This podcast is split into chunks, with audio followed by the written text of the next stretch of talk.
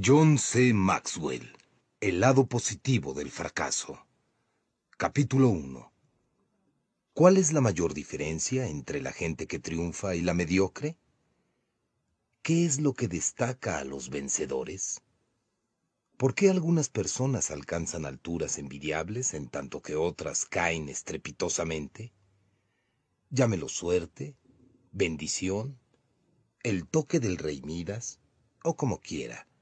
Pero la verdad es que algunas personas parecen alcanzar cosas increíbles a pesar de lo difíciles que parezcan. No importa la clase de trabajo que hagan, donde quiera que estén, pareciera que con su sola presencia hacen realidad cualquier cosa. Sin duda que a todos nos gusta pensar que estamos por encima del promedio. Pero los triunfadores parecen dejar el promedio en el polvo. ¿Qué hace la diferencia? ¿Por qué a algunas personas les va tan bien? ¿Será por el trasfondo familiar? Crecer en una buena familia es algo por lo que cualquiera debería sentirse agradecido, pero no es un indicador confiable de ser la razón para el éxito. Un alto porcentaje de las personas exitosas viene de hogares destruidos. ¿La riqueza? No. Algunos de los hombres y mujeres de mayor éxito vienen de la clase media y de la clase media baja. La riqueza no es un índice de éxito, ni la pobreza es garantía de logros insignificantes. ¿La oportunidad? Bueno, la oportunidad es algo muy especial. Dos personas con dones, talentos y recursos similares pueden observar una situación dada y una de ellas verá tremendas oportunidades en tanto que la otra no verá nada. La oportunidad está en el ojo del observador. ¿Una alta moralidad? Me gustaría que esta fuera la clave, pero no lo es. He conocido personas absolutamente íntegras que han logrado muy poco, y he conocido sinvergüenzas de un tremendo éxito la ausencia de dificultades? Por cada persona exitosa que ha esquivado a la adversidad, hay una Helen Keller que venció incapacidades extremas o un Viktor Frankl que sobrevivió a horrores absolutos. Así es que tampoco es la ausencia de dificultades. No, ninguna de estas cosas es la clave. Para decirlo en forma franca, yo sé solo de un factor que separa a los que se distinguen en forma consecuente de los que no. Capítulo 2. Redefinamos fracaso y éxito. Una nueva definición de fracaso y éxito. El 6 de agosto de 1999, un jugador de las grandes ligas de béisbol, en su turno al bate en el estadio de Montreal, hizo otro out, el número 5113 de su carrera profesional. Esa cifra significa un montón de viajes al punto de bateo sin un solo imparable. La diferencia entre la gente mediocre y la gente de éxito es su percepción de y su reacción al fracaso. Ninguna otra cosa tiene la clase de impacto en la capacidad de las personas de alcanzar y llevar a cabo cualquier cosa que se propongan y deseen. La forma en que una persona ve el fracaso y lo enfrenta sea que tenga o no la capacidad para ver más allá y mantenerse triunfando, impacta cada aspecto de su vida. Pero esa capacidad parece difícil de adquirir. La mayoría no sabe por dónde empezar para lograrla. No siempre he podido transformar mis fracasos en victorias porque no siempre he estado adecuadamente preparado para hacerlo. Estar preparado no es algo que hayan querido enseñarme en el aula. Echemos una mirada a mis anteriores actitudes hacia el fracaso y veamos si su experiencia es la misma a la mía. Primero, tenía miedo de fracasar. Una experiencia que tuve en la universidad junto con la forma que reaccioné a ella es típica de lo que muchos estudiantes enfrentan. El primer día de mi primer año en la universidad, el profesor entró a la clase de historia de las civilizaciones y con energía dijo, la mitad de ustedes no aprobará esta clase. ¿Cuál fue mi primera reacción? Miedo. Hasta entonces, nunca había tenido un fracaso en mis estudios, y no quería empezar ahora. De manera que la primera pregunta que me hice fue, ¿qué querrá el profesor? La universidad se transformó en un juego que yo quería ganar. Recuerdo que una vez memoricé 83 fechas para un examen porque mi profesor creía que si se podían citar fechas era porque la materia se dominaba. Conseguí una A en ese examen, pero tres días más tarde había olvidado toda la información.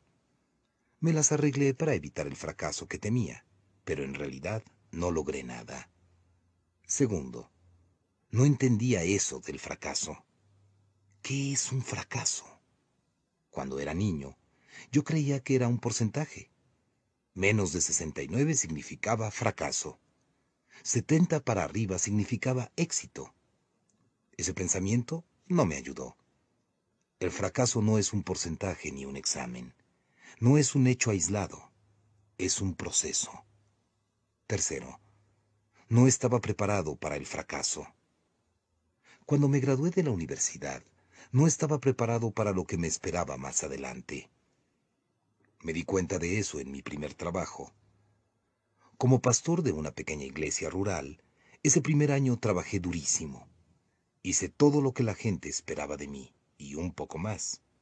Pero para ser sincero, me interesaba tanto en conseguir personas que simpatizaran conmigo como en ayudar a los demás. En esa iglesia se acostumbraba a que cada año los miembros votaran para decidir si reelegían a los líderes o no. Muchos de los líderes que yo conocí a través de los años apreciaban contar con que ellos habían sido confirmados por unanimidad en sus cargos. Imagínense mi sorpresa cuando se contaron los votos. 31 a favor, uno en contra y una abstención. En ese momento me di cuenta de cuál irreal era la opinión que tenía del éxito y del fracaso. Y al ayudar a través de los años a líderes a crecer y desarrollarse, me he dado cuenta de que la mayoría de las personas están en la misma circunstancia. En la revista Leadership Magazine, revista de liderazgo, J. Wallace Hamilton afirma, el aumento de los suicidios, alcoholismo e incluso algunas formas de crisis nerviosas, me he dado cuenta de que la mayoría de las personas están en la misma circunstancia. En la revista Leadership Magazine, revista de liderazgo, J. Wallace Hamilton afirma, el aumento de los suicidios, alcoholismo e incluso algunas formas de crisis nerviosas. En este momento, usted tiene la oportunidad de asistir a una clase conmigo que nunca se la dieron en la escuela Quiero ayudarle a prepararse para el fracaso. Porque en la vida, la pregunta no es si vamos a tener problemas, sino cómo vamos a enfrentarlos. ¿Va a transformar sus problemas en victorias? ¿O va a dar un paso atrás? Cuando pienso en las personas que han enfrentado problemas y han salido triunfantes, una de las primeras que vienen a mi mente es Mary Kay Ash.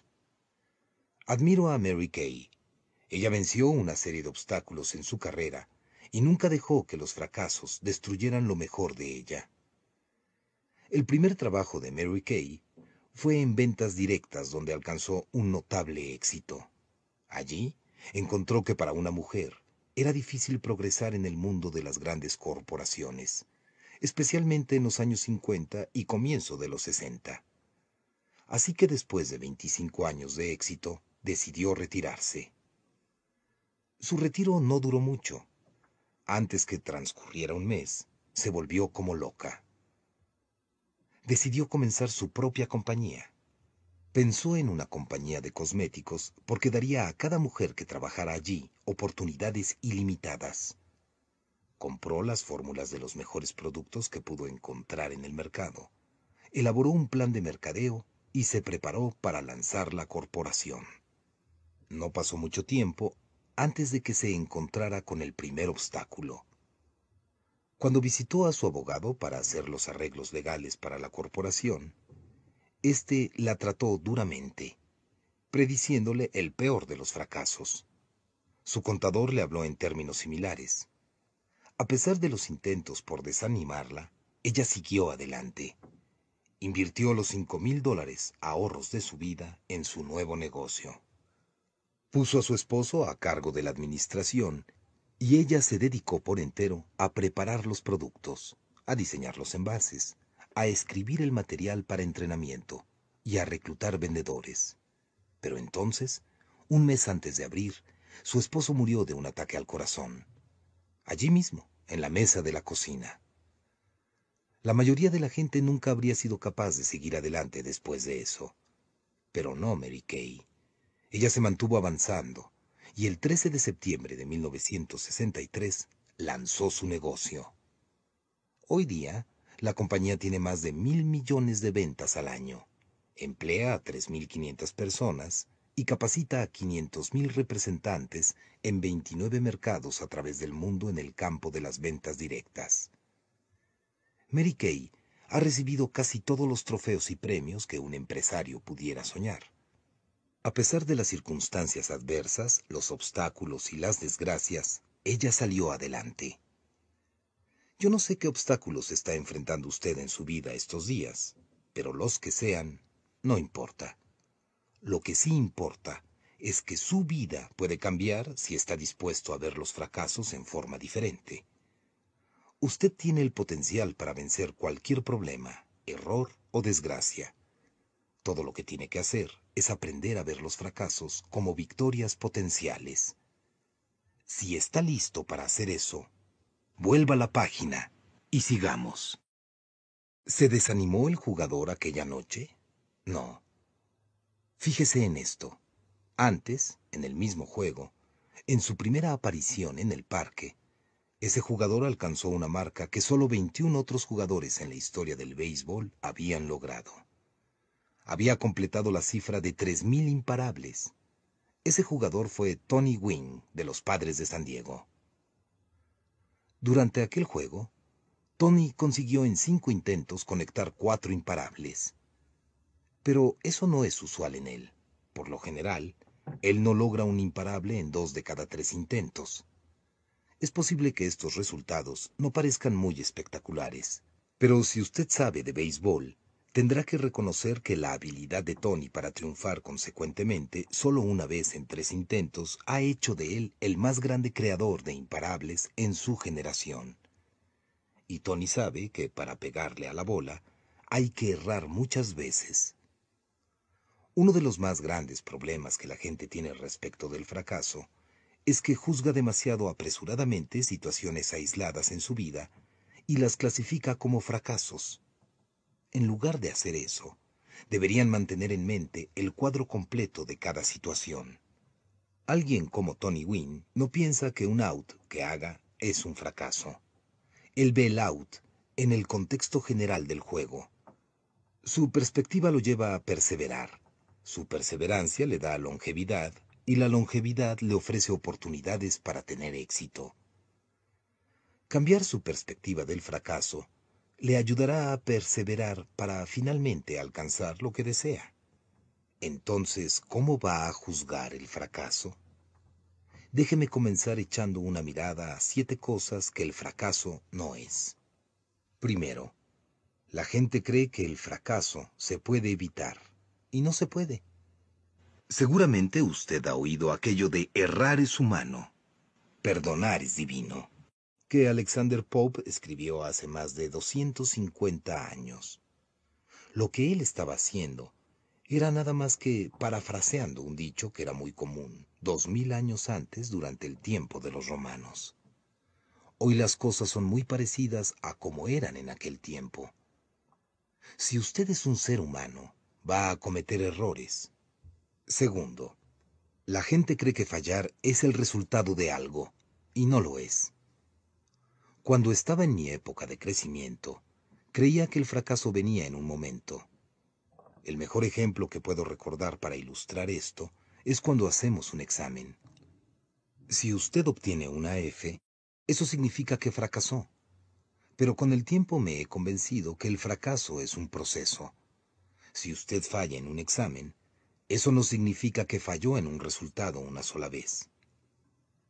La F muestra que usted falló en el proceso que habría de desembocar en el examen.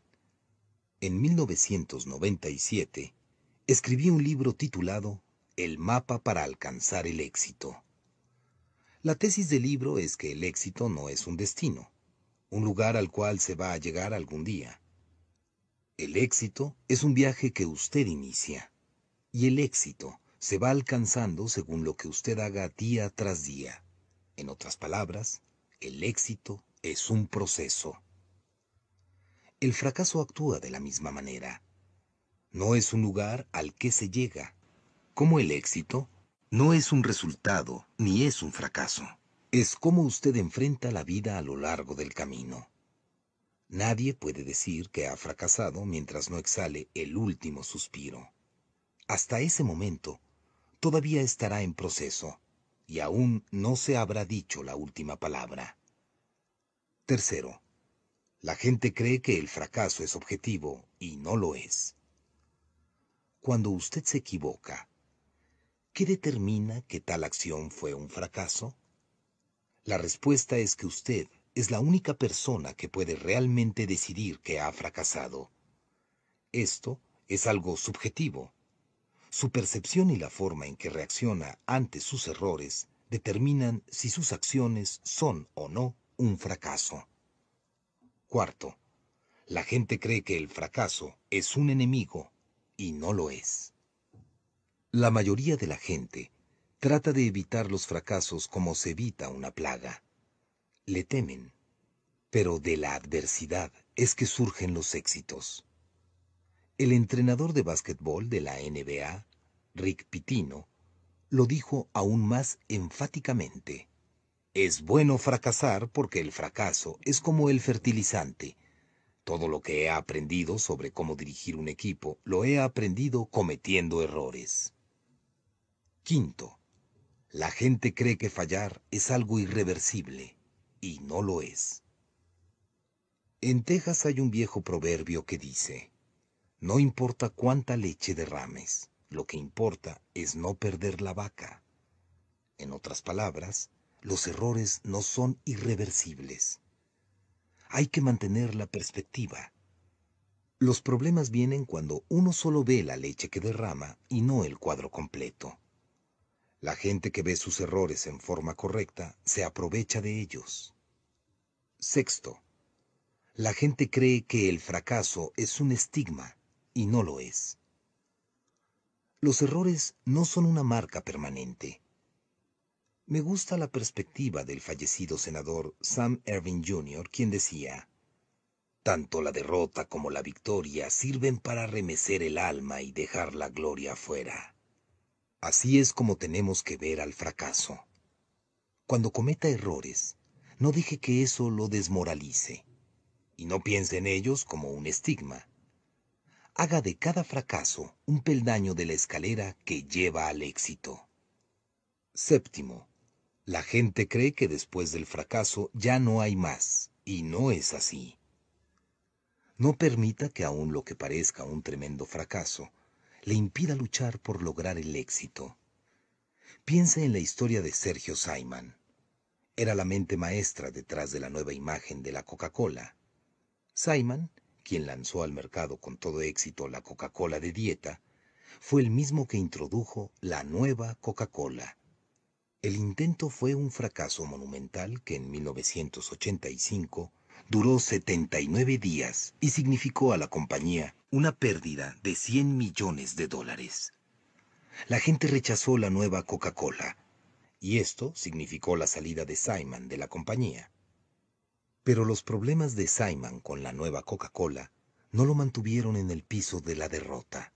Eventualmente, el retorno de la Coca-Cola clásica hizo más fuerte a la compañía y en 1993 Simon fue contratado nuevamente. Si usted tiende a fijarse en los extremos del éxito y del fracaso y a fijarse en resultados particulares en su vida, trate de poner las cosas en perspectiva. Cuando lo haga, va a poder compartir la filosofía de alguien tan importante como el apóstol Pablo, quien pudo decir, He aprendido a contentarme cualquiera que sea mi situación. Y eso es mucho decir considerando que Pablo había sido un náufrago. Lo habían azotado, golpeado, apedreado y apresado. En todo eso, su fe le permitió mantener la perspectiva.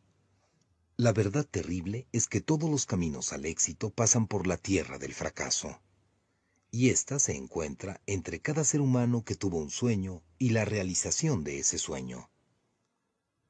Demasiadas personas creen que el proceso es cosa fácil. El prolífico inventor estadounidense Thomas Edison observó esta actitud en muchas personas, y esto fue lo que dijo al respecto. El fracaso en realidad es una cuestión de concepto. Las personas no trabajan duro porque, en su concepto, se imaginan que van a alcanzar el éxito sin mayor esfuerzo. Muchos creen que una mañana van a despertar siendo ricos. En realidad, esto es verdad solo a medias, porque en algún momento van a despertar. Cada uno de nosotros tiene que tomar una decisión. ¿Vamos a pasarnos la vida durmiendo, evitando los fracasos a todo costo? ¿O vamos a despertar y a darnos cuenta que el fracaso es simplemente un precio que hay que pagar para llegar al éxito? Si adoptamos esta nueva definición de fracaso, entonces estaremos libres para movernos hacia adelante y transformar los fracasos en victorias. Recientemente tuve una cena con Truett Cathy, el fundador de Chick-fil-A, que es una cadena de restaurantes. Su historia es una gran ilustración del precio que una persona tiene que pagar para alcanzar el éxito. Como muchos jóvenes de esa época, Truett se alistó en el ejército. Cuando en 1945 fue licenciado, estaba listo para buscar su oportunidad. Lo que lo atraía era echar a andar un restaurante, y su sueño era trabajar con Ben, uno de sus hermanos. Después de haber aprendido algo sobre el negocio, juntaron un poco de dinero, ubicaron un local, montaron un restaurante y lo abrieron. Pero no pasaría mucho tiempo antes que Truett enfrentara el primero de una serie de reveses importantes. El primero vino solo tres años después de que abrieron el restaurante. Dos de los hermanos de Truett iban en una avioneta privada que se accidentó camino a Chattanooga, Tennessee. Ambos murieron. Truett estaba deshecho. Una vez que se repuso del golpe emocional, siguió adelante solo. Dos años más tarde, abrió su segundo restaurante. En ese momento las cosas iban bastante bien, hasta que una noche lo despertó una llamada telefónica. Se había declarado un incendio en su segundo restaurante.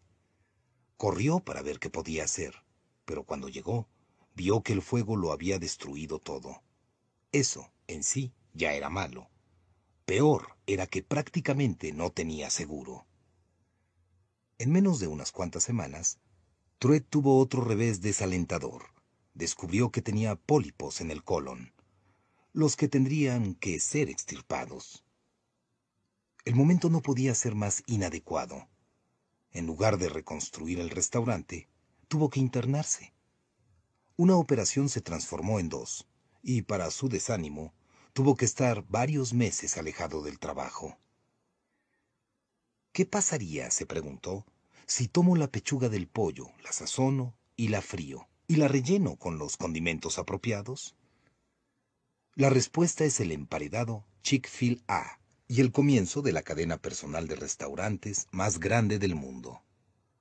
Hoy, Truett Cathy es reconocido en la industria de la comida rápida como el inventor del emparedado de pollo. Chick-fil-A opera más de 900 restaurantes a través de los Estados Unidos. En el año 2000 llegó a ser una compañía multimillonaria, pero nunca habría llegado a ser lo que es si Truett Cathy no hubiese experimentado los reveses que le sobrevinieron, si no hubiese mantenido su perspectiva y se hubiese dado cuenta que unas pocas experiencias negativas no hacen el fracaso. Si puede cambiar la forma en que ve el fracaso, entonces ganará en fuerzas para mantenerse en la carrera. Busque una nueva definición de fracaso. Tómelo como el precio que tiene que pagar por el progreso. Si puede hacer esto, se pondrá en una mucho mejor posición para triunfar. Capítulo 3 Si falló, ¿significa que usted es un fracasado? Hace años, en una entrevista, David Brinkley le preguntó a la columnista consejera Ann Landers cuál era la pregunta que con más frecuencia le hacían sus lectores. Ella respondió, ¿qué es lo que me pasa? La respuesta de la señora Landers revela mucho sobre la naturaleza humana. Mucha gente lucha con sentimientos de fracaso, que son los pensamientos de duda más dañinos. En el corazón de estas dudas y sentimientos hay una pregunta central. ¿Soy un fracasado? Y ese es un problema porque yo creo que es casi imposible que una persona crea que es un fracasado y al mismo tiempo luche por salir adelante. La fallecida Erma Bombeck, quien escribió una muy difundida columna semanal de humor hasta pocas semanas antes de morir en 1996, tenía una firme convicción sobre lo que significa perseverar y salir adelante sin tomar los fracasos demasiado en serio. Al comienzo de su carrera, Erma Bombeck tuvo que transitar por un camino lleno de dificultades. Su primer trabajo, cuando era un adolescente, fue escribir obituarios en el Journal Herald de Dayton. Cuando salió del colegio y quiso ingresar a la Universidad de Ohio, un consejero estudiantil le dijo, olvídese de ser escritora. Ella rechazó ese consejo. Más tarde se pasó a la Universidad de Dayton, donde en 1949 se graduó en inglés. Poco después, empezó a trabajar como escritora para la columna de defunciones de la página femenina. En 1964, Erma logró convencer al editor de un pequeño periódico de un barrio, el Catherine Ogood Times, que le publicara una columna humorística semanal. Aquella columna le abrió otra puerta.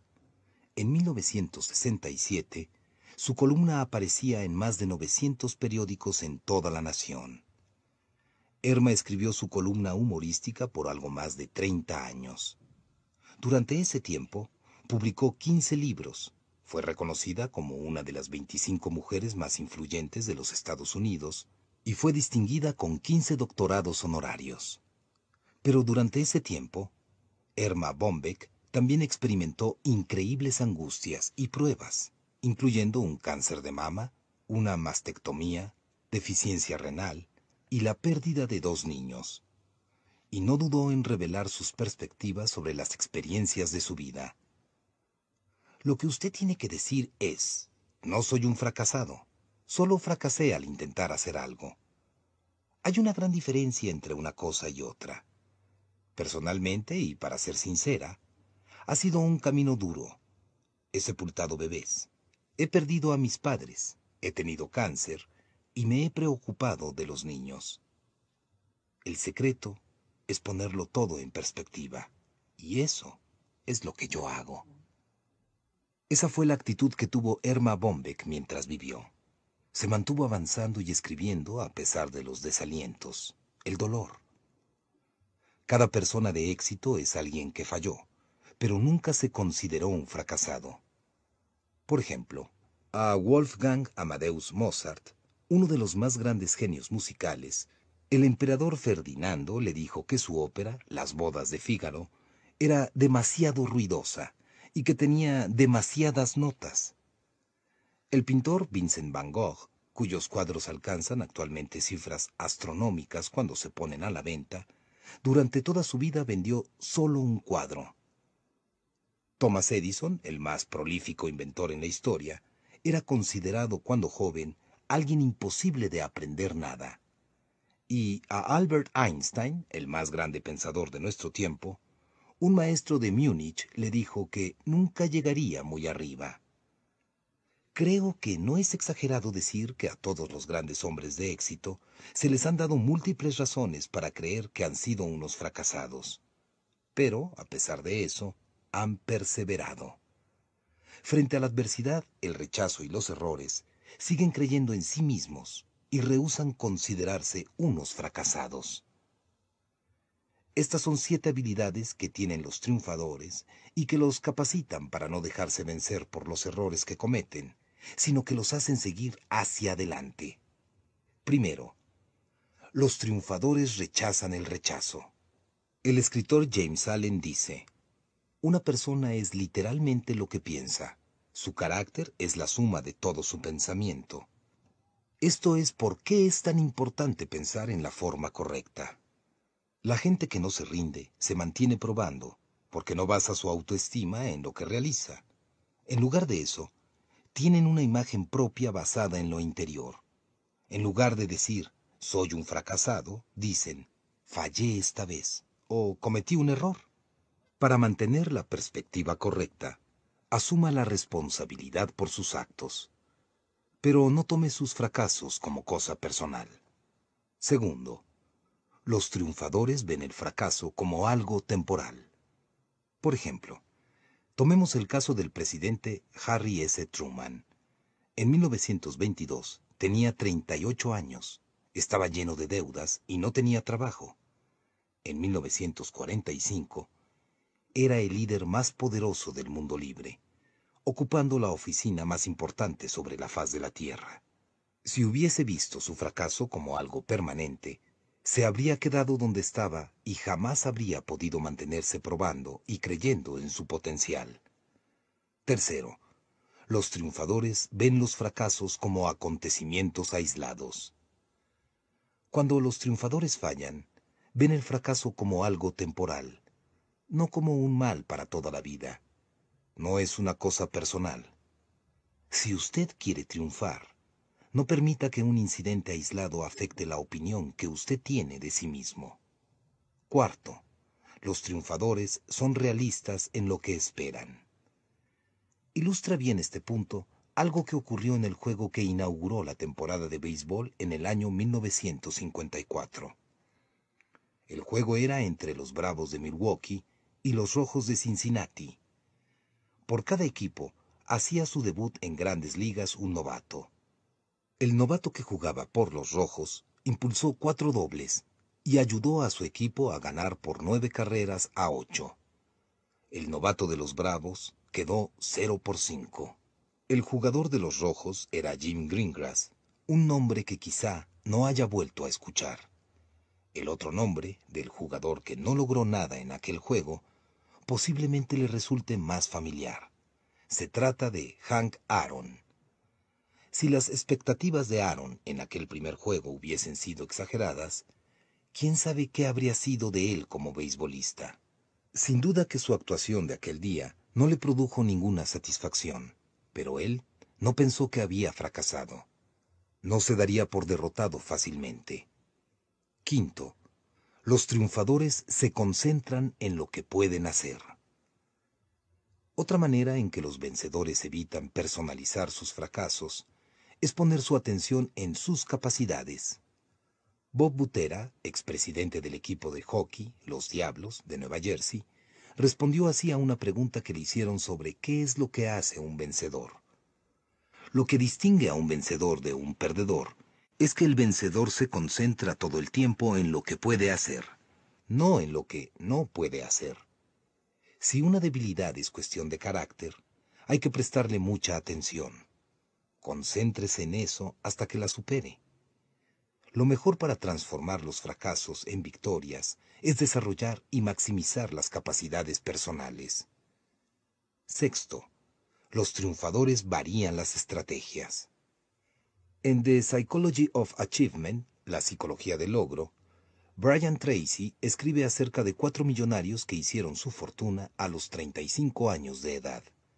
Invirtieron en un promedio de 17 negocios antes de dar con el que los llevaría a la cima. Se mantuvieron probando y buscando hasta que encontraron algo que sí funcionó. Los triunfadores son proclives a variar sus estrategias. La persona responsable de tales cambios fue Dick Fosbury. Mientras los atletas de salto de altura anteriores usaban el método de abalanzarse sobre la barra de frente, con un brazo y una pierna delante, Fosbury desarrolló una técnica que lo lanzaba de espaldas sobre la barra. Se le llamó la caída Fosbury. Desarrollar una nueva técnica para el salto de altura era una cosa. Hacer que fuera aceptada por los demás era otra. Fosbury recuerda. Se me dijo una y otra vez que no tendría éxito. Todo lo que yo hacía era sonreír y decir, ya lo veremos. Y la gente lo vio. En 1968, Fosbury ganó la medalla de oro en los Juegos Olímpicos de México, superando la marca olímpica anterior y estableciendo una nueva marca mundial. Desde entonces, casi todos los grandes saltadores del mundo usan su técnica, para lograr sus metas, Fosbury cambió su estrategia para el salto de altura y con ello no permitió que la gente se refiriera a él como un fracasado. Séptimo, los triunfadores siempre insisten. La psicóloga Simone Carothers dice, la vida es una serie de resultados. A veces el resultado es lo que uno quiere, grandioso. Piense en lo que hizo bien. A veces el resultado es lo que usted no quería, grandioso. Piense en lo que hizo y que no volverá a hacer. Esa es la clave para intentarlo de nuevo. Esa es la fórmula para que usted no se considere un fracasado. Una de las mejores historias que he oído de alguien que rehusó tomar un fracaso como cosa personal es la de Daniel Rudy. El primero de 14 hijos en una pobre familia obrera, Rudy amaba los deportes y creía que eso podría permitirle salir de Joliet, Illinois. Su corazón era mucho más grande que su físico. Era lento, y con su metro y medio de alto y sus 85 kilogramos, no tenía exactamente lo que se requería para ser un buen jugador. Cuando estaba en el último año del bachillerato, empezó a soñar con matricularse en la Universidad de Notre Dame y jugar fútbol allí, pero sus notas eran menos prometedoras que su físico. En los siguientes años, Rudy cambió su interés de una cosa a otra. A pesar de las críticas de su familia, sus amigos y compañeros de trabajo, estaba más decidido que nunca a llegar a Notre Dame. Sabía que no era un fracasado, de modo que buscó la manera de alcanzar su sueño. Eventualmente, Rudy renunció a su trabajo. Se mudó a South Bend y se las arregló para ingresar al colegio universitario Holy Cross, que estaba afiliado a la universidad. Asistió al colegio universitario durante dos años, logrando un promedio por semestre de 4,0 antes que fuera aceptado en Notre Dame. A los 26 años entró a la universidad de sus sueños, ocho años después de graduarse de bachillerato. Le quedaban dos años para aspirar a ser un jugador, y se lanzó a intentarlo. Empezó desde la posición más baja, pero trabajó con todo su empeño. Después de un año, empezó a escalar hasta llegar a la cumbre. Su último año trabajó duro nuevamente. Y en el juego final de la temporada final, Rudy cumplió su sueño de jugar por la Universidad de Notre Dame. En la película, Rudy Rettiger hace una sola jugada al final del partido. Pero eso no fue lo que ocurrió en realidad. En la vida real, dice Rudy, tuve dos oportunidades. En la primera jugada no llegué a tiempo. Estaba tan ansioso que fallé. Pero de nuevo, Rudy no dejó que su fracaso hiciera de él un fracasado. Estaba decidido a transformar el fracaso en victoria. De modo que cuando lanzaron la bola por última vez, corrí repasando lo que tenía grabado en la mente y pude detener al jugador contrario. Llenos de júbilo, sus compañeros lo sacaron del estadio cargándolo sobre sus hombros. Rudy dice que esta ha sido la única vez que le ocurre algo así a un jugador del equipo de fútbol de Notre Dame. Y eso es lo grande en la historia de Rudy. Él no tiene las habilidades atléticas de un Michael Jordan, ni el genio de un Mozart, de un Van Gogh, un Edison o un Einstein. Es una persona común y corriente, como usted y como yo. La única razón para que sea un triunfador en lugar de una persona del montón es que se negó a dejar que los fracasos lo abatieran. Aprendió que sin importar las veces que fracase, nada de eso puede hacer de usted un fracasado. Capítulo 4 Usted es demasiado viejo para llorar, pero duele demasiado como para reír. Todos hemos oído de los hermanos Wright, pero lo que quizá usted no sepa es que antes de ese día, los Wright, desconocidos y sin educación universitaria, no eran de ninguna manera líderes en la aviación. Eran personas en las que nadie se fijaba mientras otra persona trataba de poner el primer aeroplano en el aire. Su nombre era Dr. Samuel P. Langley. Langley era un tremendo pensador, científico e inventor. Había publicado varios libros importantes sobre la aerodinámica y tenía la visión de lograr que el hombre volara. En 1898, Langley solicitó del Departamento de Guerra de los Estados Unidos fondos para diseñar y construir un aeroplano que pudiera llevar a un hombre a bordo. Le dieron 50 mil dólares, una cantidad importante para aquel tiempo. Su éxito parecía inevitable. El 8 de octubre de 1903, Langley esperaba que sus años de trabajo rindieran sus frutos. Con periodistas y curiosos como testigos, Charles Manley, vistiendo una chaqueta acolchonada, caminó a grandes zancadas por la cubierta de una casa flotante modificada y saltó al asiento del piloto de una nave llamada el Great Aerodrome. El aparato motorizado fue instalado sobre una especie de catapulta especialmente construida y diseñada para dar el impulso inicial al aerodrome. Pero cuando intentaron su lanzamiento, parte del aerodrome quedó enganchado en la plataforma y el biplano se hundió en más de 5 metros de agua a menos de 40 metros de la casa flotante. Al principio, Langley no dejó que el fracaso o las críticas que lo acompañaron lo desalentaran. Ocho semanas más tarde, en el mes de diciembre, él y Manley estaban listos para intentarlo de nuevo. Habían hecho numerosas modificaciones al aerodrome y una vez más Manley saltó a la cabina desde la cubierta de la casa flotante listo para hacer historia. Pero como la vez anterior, se produjo un desastre. Esta vez el cable que afirmaba las alas se rompió al momento que el aeroplano era lanzado. Este quedó atascado de nuevo en el riel de lanzamiento, y la inercia lo hizo sumergirse en el río. Manley estuvo a punto de perder la vida. De nuevo las críticas fueron terribles.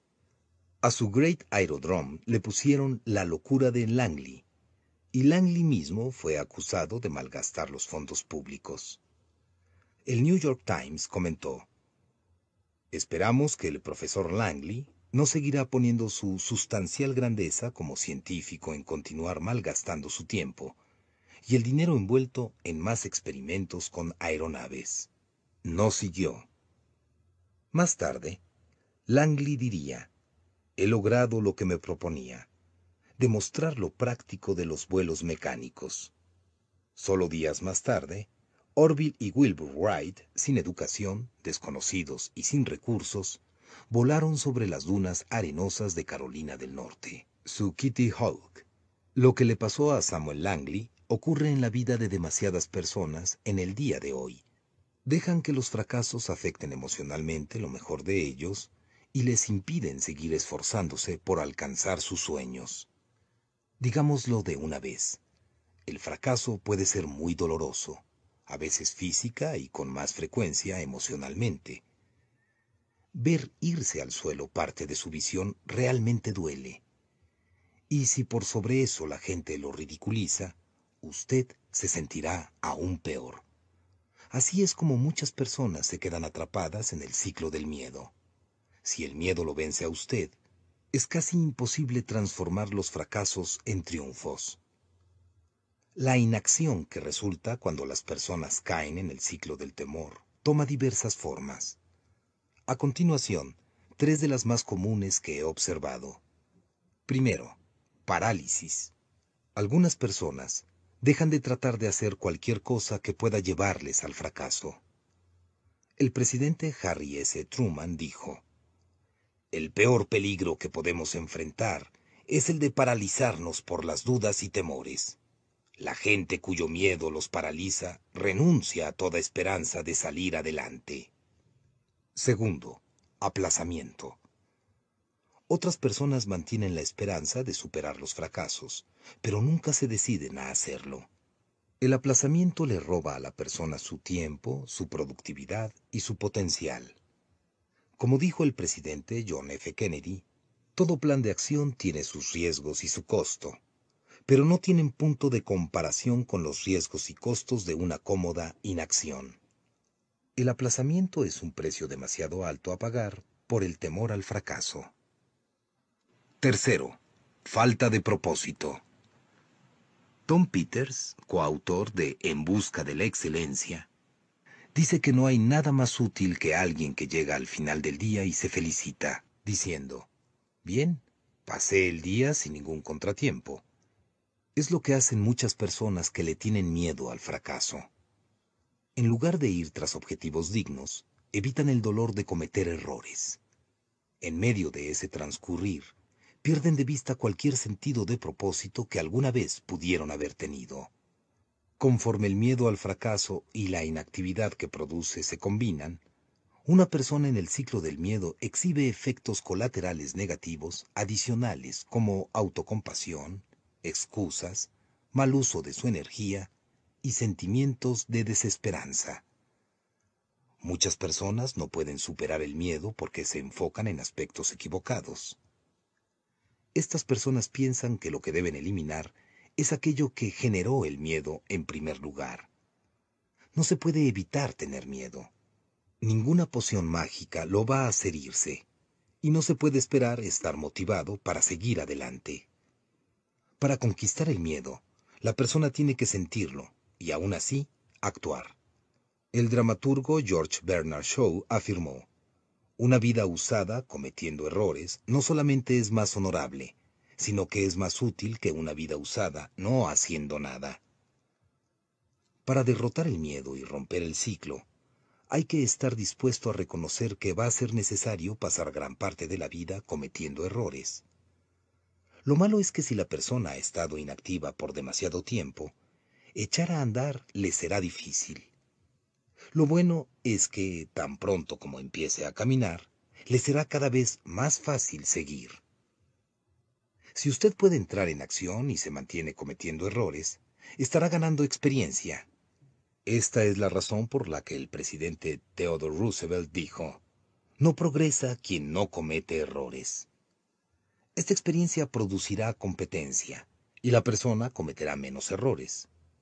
Como resultado, su miedo será menos paralizante. Pero todo el proceso de romper el ciclo comienza con la acción. Uno debe empezar a actuar hasta sentir y no esperar a sentir emociones positivas para entonces ponerse en acción. Mucha gente sin éxito cae en el ciclo del miedo. Pero lo mismo ocurre con las personas altamente exitosas. Por ejemplo, cuando se observa la vida del compositor George Frederick Handel, se puede ver a una persona exitosa que se encontró en una situación de la que necesitaba desesperadamente salir. Händel fue un músico prodigioso. A pesar de su talento y fama, Händel enfrentó una considerable adversidad. La competencia con compositores ingleses rivales fue dura. El público era veleidoso y a veces no acudía a sus presentaciones. Además de eso, fue víctima frecuente del cambio de los vientos políticos de esos tiempos. Varias veces se encontró sin un centavo en los bolsillos y al borde de la bancarrota. Era difícil para él dominar el dolor que le provocaban el rechazo y los fracasos. Luego sus problemas se complicaron por el quebrantamiento de su salud. Sufrió un derrame que lo dejó con su brazo derecho sin movimiento, lo que significó la pérdida del uso de cuatro dedos de su mano derecha aunque se recuperó, quedó abatido. En 1741, decidió que era el tiempo de retirarse, aun cuando solo tenía 56 años. Se sentía desanimado, miserable y lleno de deudas. Creía que sus acreedores lo mandarían a prisión. El 8 de abril de ese mismo año, ofreció lo que se interpretó como su concierto de despedida. Triste y lleno de autocompasión, se dio por vencido. Pero en agosto de ese año, algo increíble ocurrió. Un amigo acaudalado llamado Charles Jennings visitó a Händel y le entregó un libreto basado en la vida de Cristo. La obra intrigó a Händel lo suficiente como para ponerlo en acción. Empezó a escribir, e inmediatamente se le abrieron las compuertas de la inspiración. Su ciclo de inactividad había sido roto. Durante 21 días escribió casi sin parar. Luego pasó otros dos días trabajando en la orquestación. En 24 días completó el manuscrito de 260 páginas. Llamó a esa obra El Mesías. Cuando se ha logrado vencer los dolores emocionales del fracaso, no importa mucho cuán buena o mala sea su historia personal. La única cosa que importa es que usted enfrentó a su miedo y logró ponerse en actividad.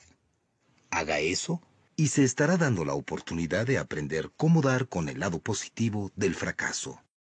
Capítulo 5. Encuentre la salida de la autopista del fracaso. Los profesores de comercio Gary Hamel y Seka Prahalad han escrito sobre un experimento llevado a cabo con un grupo de monos. Es una gran historia sobre el fracaso. Cuatro monos fueron puestos en un cuarto que tenía un gran palo en el centro. Suspendido de lo más alto del palo había un racimo de bananas. Hambriento, uno de los monos empezó a subir por el palo para conseguir algo para comer. Pero cuando estaba por alcanzar las bananas, se le lanzó un chorro de agua fría. Chillando, se bajó del palo y renunció a su intento de conseguir comida. Los demás monos hicieron esfuerzos similares, y cada uno fue bañado con agua fría. Después de varios intentos, finalmente se dieron por vencidos. Entonces los investigadores sacaron del cuarto a uno de los monos y lo reemplazaron por otro. En el momento en que el recién llegado empezó a subir por el palo, los otros tres lo agarraron y lo bajaron. Después de haber intentado subir por el palo varias veces y de ser bajado por los otros, él finalmente se dio por vencido y no volvió a intentar subir al palo otra vez. Los investigadores reemplazaron a los tres monos originales, uno por uno, y cada vez ponían un mono nuevo, el que sería bajado del palo por los otros antes que pudiera llegar a las bananas. Llegó el momento en que el cuarto estaba lleno de monos que nunca habían recibido una ducha de agua fría. Ninguno trató de subir por el palo, pero ninguno sabía por qué. Desdichadamente, la gente que acostumbra fracasar es muy parecida a estos monos. Cometen el mismo error una vez tras otra, aunque nunca están seguros por qué. Y como resultado, nunca logran salir de lo que yo llamo la autopista del fracaso. El viejo dicho tiene razón. Si usted siempre hace lo que siempre ha hecho, siempre va a obtener lo que siempre ha obtenido. Lo que hace que la gente entre a la autopista del fracaso es un error común, un fracaso o un desorden. Pero los que se mantienen allí no creen que sea problema de ellos. Ven cada obstáculo o error como una falta cometida por otra persona. Como resultado, por lo general responden en una o más de las siguientes maneras. Primero, estallan. Una reacción al fracaso que mantiene a las personas conduciendo por dicha autopista es la ira. Probablemente usted lo ha visto. A la menor falta, la gente reacciona con exageración, echando su frustración sobre ellos mismos o sobre otros cerca de ellos. Si una persona no controla su temperamento, éste lo controlará a ella. Segundo, encubren. El deseo de esconder nuestros errores no es siempre chistoso. Por ejemplo, tomemos el caso de Nicholas Leeson, en 1995, a los 28 años, trabajaba para el banco británico Barings. Controlaba grandes sumas de dinero, las que trataba de aumentar a través de lo que se llamaba inversión estilo casino. Cuando las transacciones de Leeson resultaban en grandes pérdidas, él las cubría y hacía inversiones más riesgosas para tratar de recuperarse de tales pérdidas. Los analistas dicen que era como jugar al doble o nada el problema fue que Leeson se fue quedando sin nada, a través de pérdidas cada vez mayores. Finalmente, sus acciones le costaron al banco Barings 1.300 millones de dólares. Él solo puso fuera del negocio a uno de los bancos más antiguos del mundo. Tratar de encubrir errores está en la naturaleza de las personas. Esta tendencia es tan antigua como Adán y Eva en el huerto del Edén. Si alguien quiere salir de la autopista del fracaso, necesita confesar en lugar de encubrir sus errores. Tercero, aceleran. A veces, las personas particularmente porfiadas tratan de dejar sus problemas atrás a través de trabajar duro y rápido, pero sin cambiar de dirección.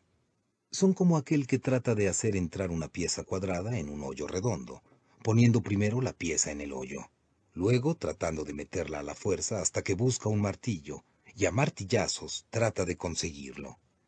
Están trabajando duro, pero no están llegando a ninguna parte. Cuarto, reconocen. Cuando mi esposa Margaret y yo estábamos criando a nuestros hijos, Elizabeth y Joel Porter, ambos casados ahora, nos dimos cuenta que nuestro hijo era aporfiado como él solo. Cuando hacía algo malo, su primera reacción era mentir. Luego lo negaba y trataba de encubrirlo. Todavía puedo recordar su expresión de persona ofendida cuando negaba enfáticamente que no se había comido el chocolate, con su rostro de niño de nueve años embadurnado en él. Margaret y yo tuvimos que trabajar duro para quitarle esa inclinación. Me siento feliz que hoy en día mi niño Joel sea un hombre y que cuando está en un error lo admita. Esto es bueno porque nadie podría encontrar la salida de la autopista del fracaso si sigue negando lo que hace. Quinto, se dan por vencidos. Si usted permanece en la autopista del fracaso suficiente tiempo, finalmente irá más despacio. Es similar a lo que ocurre en las horas de mayor tránsito en la carretera interestatal 285 que pasa por Atlanta. Es entonces cuando una gran cantidad de personas sencillamente se da por vencida. Paul J. Meyer, experto en crecimiento personal, dice, El 90% de todos los que fallan no están realmente derrotados, sencillamente se dan por vencidos. Hay en realidad una sola solución al atolladero en la autopista del fracaso, y esta es despertar y buscar la salida. Para salir del camino de fracasos continuos, es necesario primero que todo pronunciar las tres palabras más difíciles de decir. Yo estaba equivocado. La persona tiene que abrir los ojos, admitir sus errores y aceptar la total responsabilidad por sus acciones y actitudes equivocadas. Cada fracaso que haya experimentado es una bifurcación en el camino, es una oportunidad para tomar la acción correcta, aprender de las faltas cometidas y empezar de nuevo. La única manera de salir de la autopista del fracaso y ver el nuevo territorio de posibilidades es asumir la responsabilidad por usted y sus errores. Michael Corda, editor en jefe de Simon Schuster, dijo, El éxito en cualquier escala mayor demanda que la persona asuma su responsabilidad. En el análisis final, la única cualidad que tienen todas las personas que triunfan es la capacidad de asumir su responsabilidad. La batalla por asumir la responsabilidad se libra dentro de uno y rara vez se gana gracias al talento, inteligencia u oportunidades. Demanda carácter. Es por esto que Stuart B. Johnson declaró, Nuestra misión en la vida no es ir delante de los demás, sino ir delante de nosotros mismos. No todos aprenden la lección de asumir la responsabilidad por sus acciones. Una de las historias más inusuales que he encontrado acerca de alguien en la autopista del fracaso es la de Rosie Ruiz. En 1980, fue la primera mujer en cruzar la meta en el maratón de Boston con el tercer mejor tiempo jamás logrado por una mujer. Pero desde el momento que ella terminó la carrera, la gente empezó a sospechar de su victoria. La persona más afectada fue Jacqueline Gueiro. Aunque no era favorita para ganar, Gueiro se había entrenado durante tres años. Durante el curso de la carrera, había estado al frente de todo el grupo de mujeres. Parecía que la victoria sería suya, pero cuando faltaba aproximadamente una milla para llegar a la meta, otra mujer apareció de repente sobrepasándola. Esa otra mujer, Ruiz, Llegó antes que ella y fue declarada la ganadora. Inmediatamente se produjo una conmoción. Las autoridades de la carrera entraron en sospechas y empezaron a investigar. Encontraron que Ruiz había calificado para el maratón de Boston tras haber obtenido una puntuación fraudulenta en el maratón de Nueva York. Supusieron que en la carrera de Boston, Ruiz había saltado dentro del grupo de corredoras a una milla de la meta sin sospechar que lo había hecho en el grupo que iba a la cabeza. La Asociación Atlética de Boston la descalificó y una semana más tarde dieron la medalla de ganadora a Gueiro. Lo más sorprendente es que años después, Ruiz todavía sigue sin aprender de su error. En una carrera de 10 kilómetros en la ciudad de Miami, Geiro vio a Ruiz y trató de hablar con ella para aclarar las cosas. Geiro recuerda que le dijo, ¿por qué hizo lo de Boston? Y ella le respondió, yo gané la carrera. Geiro concluye diciendo, no hay forma de tener una conversación con ella. Dos años después de su aparición en el maratón de Boston, Ruiz fue arrestada y acusada de robar a su empleador dinero efectivo y cheques y un año más tarde fue detenida tratando de vender dos kilogramos de cocaína a un policía encubierto. Como dijo Sir Joshua Stamp, es fácil evadir nuestras responsabilidades, pero no podemos evadir las consecuencias que nos acarrean. Yo no sé qué estará haciendo actualmente Rosy Ruiz. Sus actividades pasadas me recuerdan la etiqueta que vi una vez pegada en el parachoques de un automóvil. No me siga, estoy perdido. En aquel entonces, Ruiz hacía un montón de cosas, pero no estaba yendo a ninguna parte. Es de esperar que finalmente haya encontrado la salida de la autopista del fracaso. Capítulo 6. No importa lo que le ocurra, el fracaso es un asunto interno. Cuando esté dispuesto a aceptar su responsabilidad por sus problemas y por sus errores, estará mejor preparado para transformar sus fracasos en victorias. Pero ¿qué hacer cuando las dificultades que usted no ha creado lo agobian y no puede controlarlas? No hay otro momento en que las personas estén más expuestas a permitir que los fracasos las venzan y darse por vencidas que cuando las circunstancias externas causan angustia y dolor extremos. Pero en última instancia, no importa si la dificultad ha sido creada por la persona o viene de alguien fuera, el fracaso se origina dentro de la persona. Siempre es algo interno. Muchas personas desean controlar las circunstancias de su vida, pero la verdad es que no podemos determinar lo que nos puede ocurrir. No podemos controlar las jugadas que recibimos, pero sí la forma en que jugamos las cartas. El general sudafricano Christian Smuts dijo, El hombre no es derrotado por sus oponentes, sino por sí mismo. Esto es verdad. No importa cuán desalentadoras sean las circunstancias de su vida, la batalla más grande que tiene que librar contra el fracaso tiene lugar dentro de usted, no afuera. ¿Cómo librar esa batalla? Comience por cultivar la actitud correcta. Quizá esté familiarizado con la ley de Murphy, que dice, si algo malo tiene que ocurrir, ocurrirá, y ocurrirá en el peor momento y también el principio de Pedro, que dice, la gente siempre se eleva hasta el nivel de su incompetencia. Un adagio similar es la ley de la conducta humana. Tarde o temprano tenemos lo que esperamos tener. Tengo una pregunta que hacerle. ¿Es la ley del comportamiento humano optimista o pesimista? Deténgase y piense antes de responder. Le digo esto porque su respuesta revelará su actitud. Si usted espera lo peor de la vida, entonces es probable que diga que la ley fue escrita por un pesimista. Pero si tiene una visión positiva, entonces probablemente responderá optimista, porque la perspectiva de llegar a tener lo que espera lo alienta. Su actitud determinará su perspectiva. El primer elemento en ganar la batalla interior contra el fracaso es una perspectiva positiva. El profesor de psicología de la Universidad de Pensilvania, Martin Seligman, quien ha estudiado a empleados en 30 industrias diferentes, hace la siguiente observación. Las personas que insisten son optimistas. Veamos. No todas las personas son optimistas por naturaleza. Algunas personas nacen viendo el vaso medio vacío en lugar de medio lleno.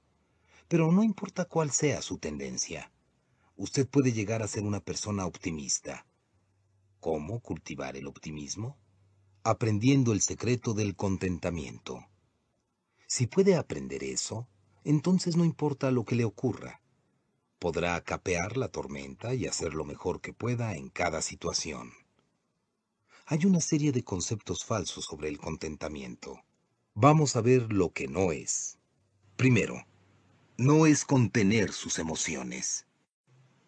Todos experimentamos emociones negativas, aunque nadie quiere que sus emociones le quiten la compostura. De todos modos, hay que enfrentarlas. Negarlas no ayuda al contentamiento.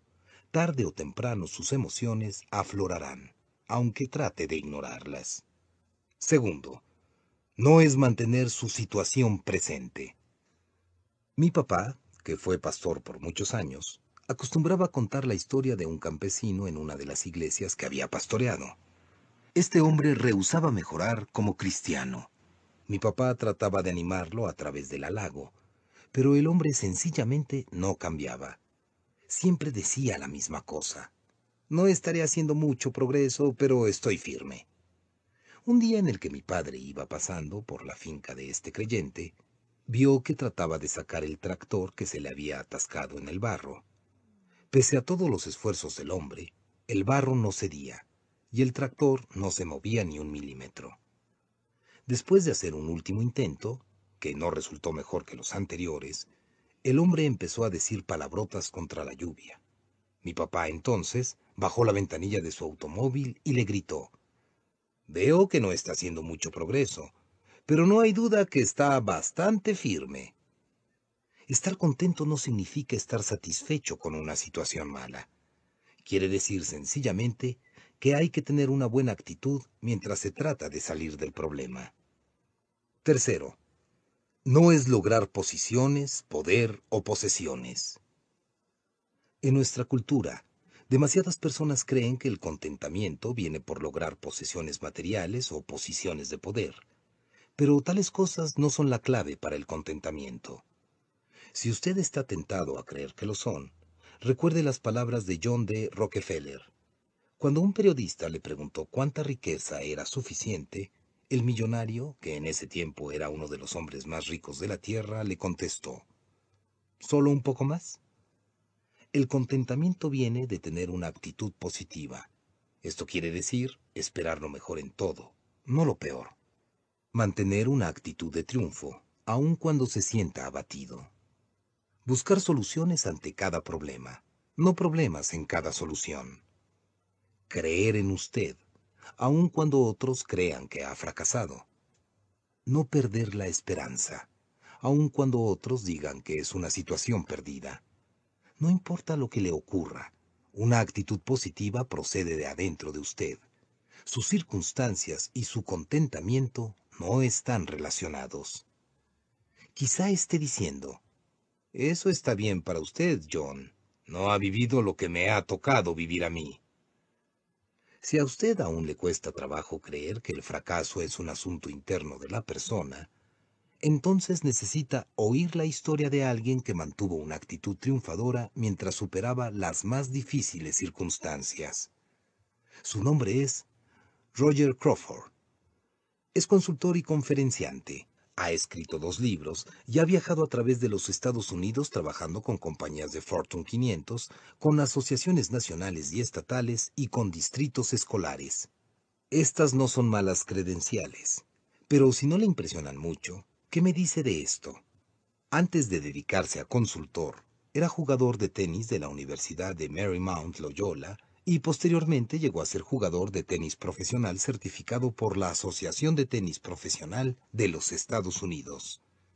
¿Sigue sin impresionarse? ¿Cambiaría de opinión si le dijera que Roger no tiene manos y únicamente un pie?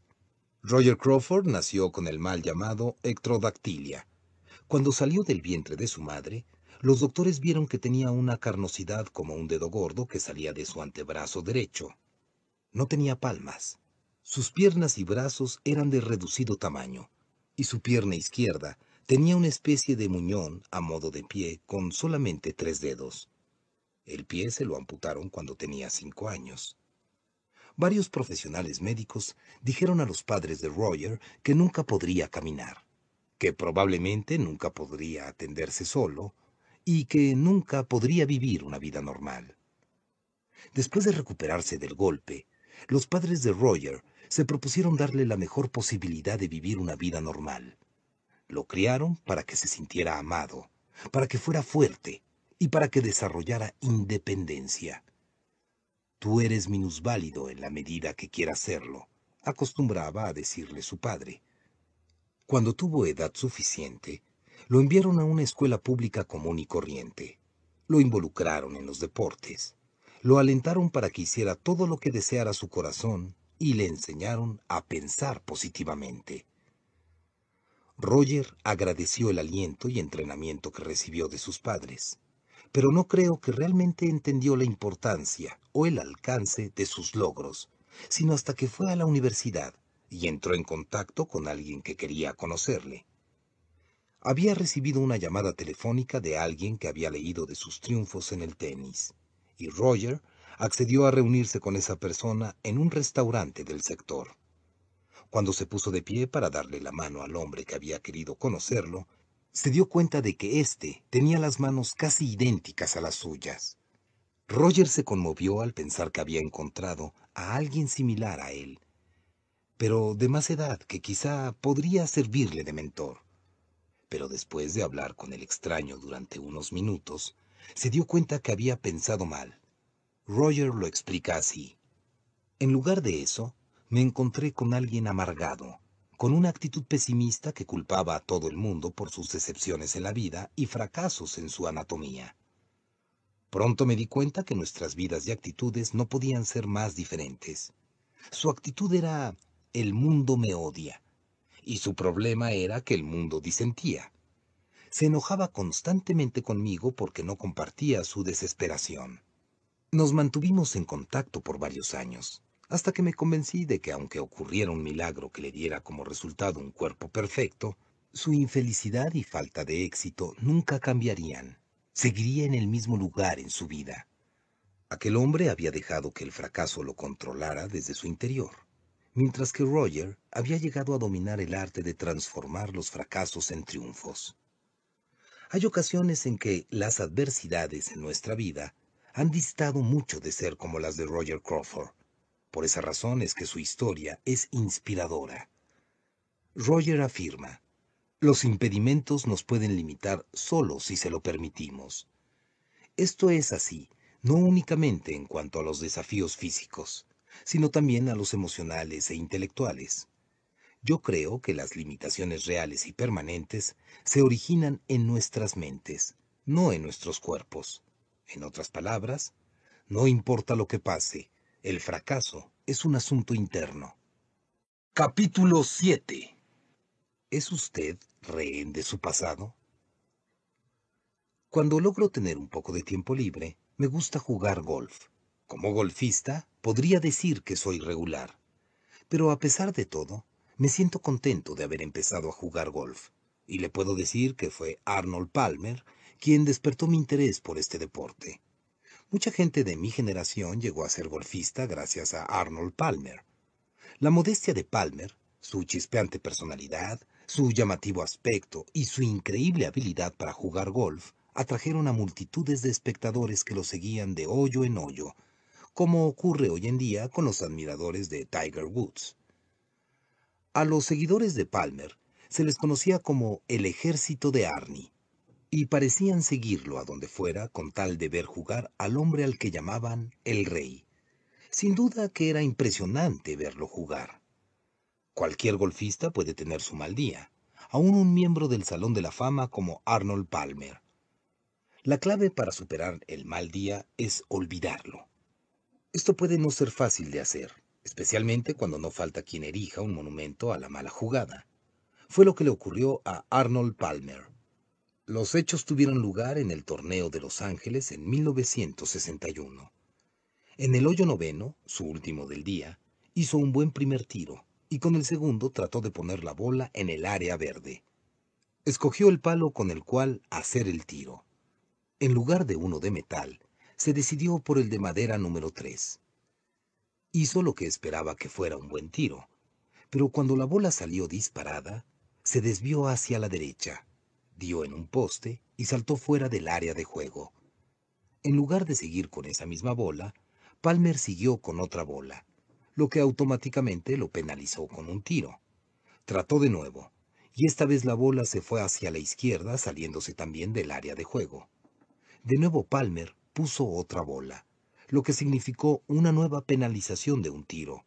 Repitió esta maniobra golpeando la bola varias veces. Finalmente, logró ponerla en el área verde cerca del hoyo. Para entonces, había acumulado 10 tiros sobre un máximo de 5. Necesitó dos golpes más hasta poner la bola en el hoyo, lo que lo hizo terminar con 12 golpes.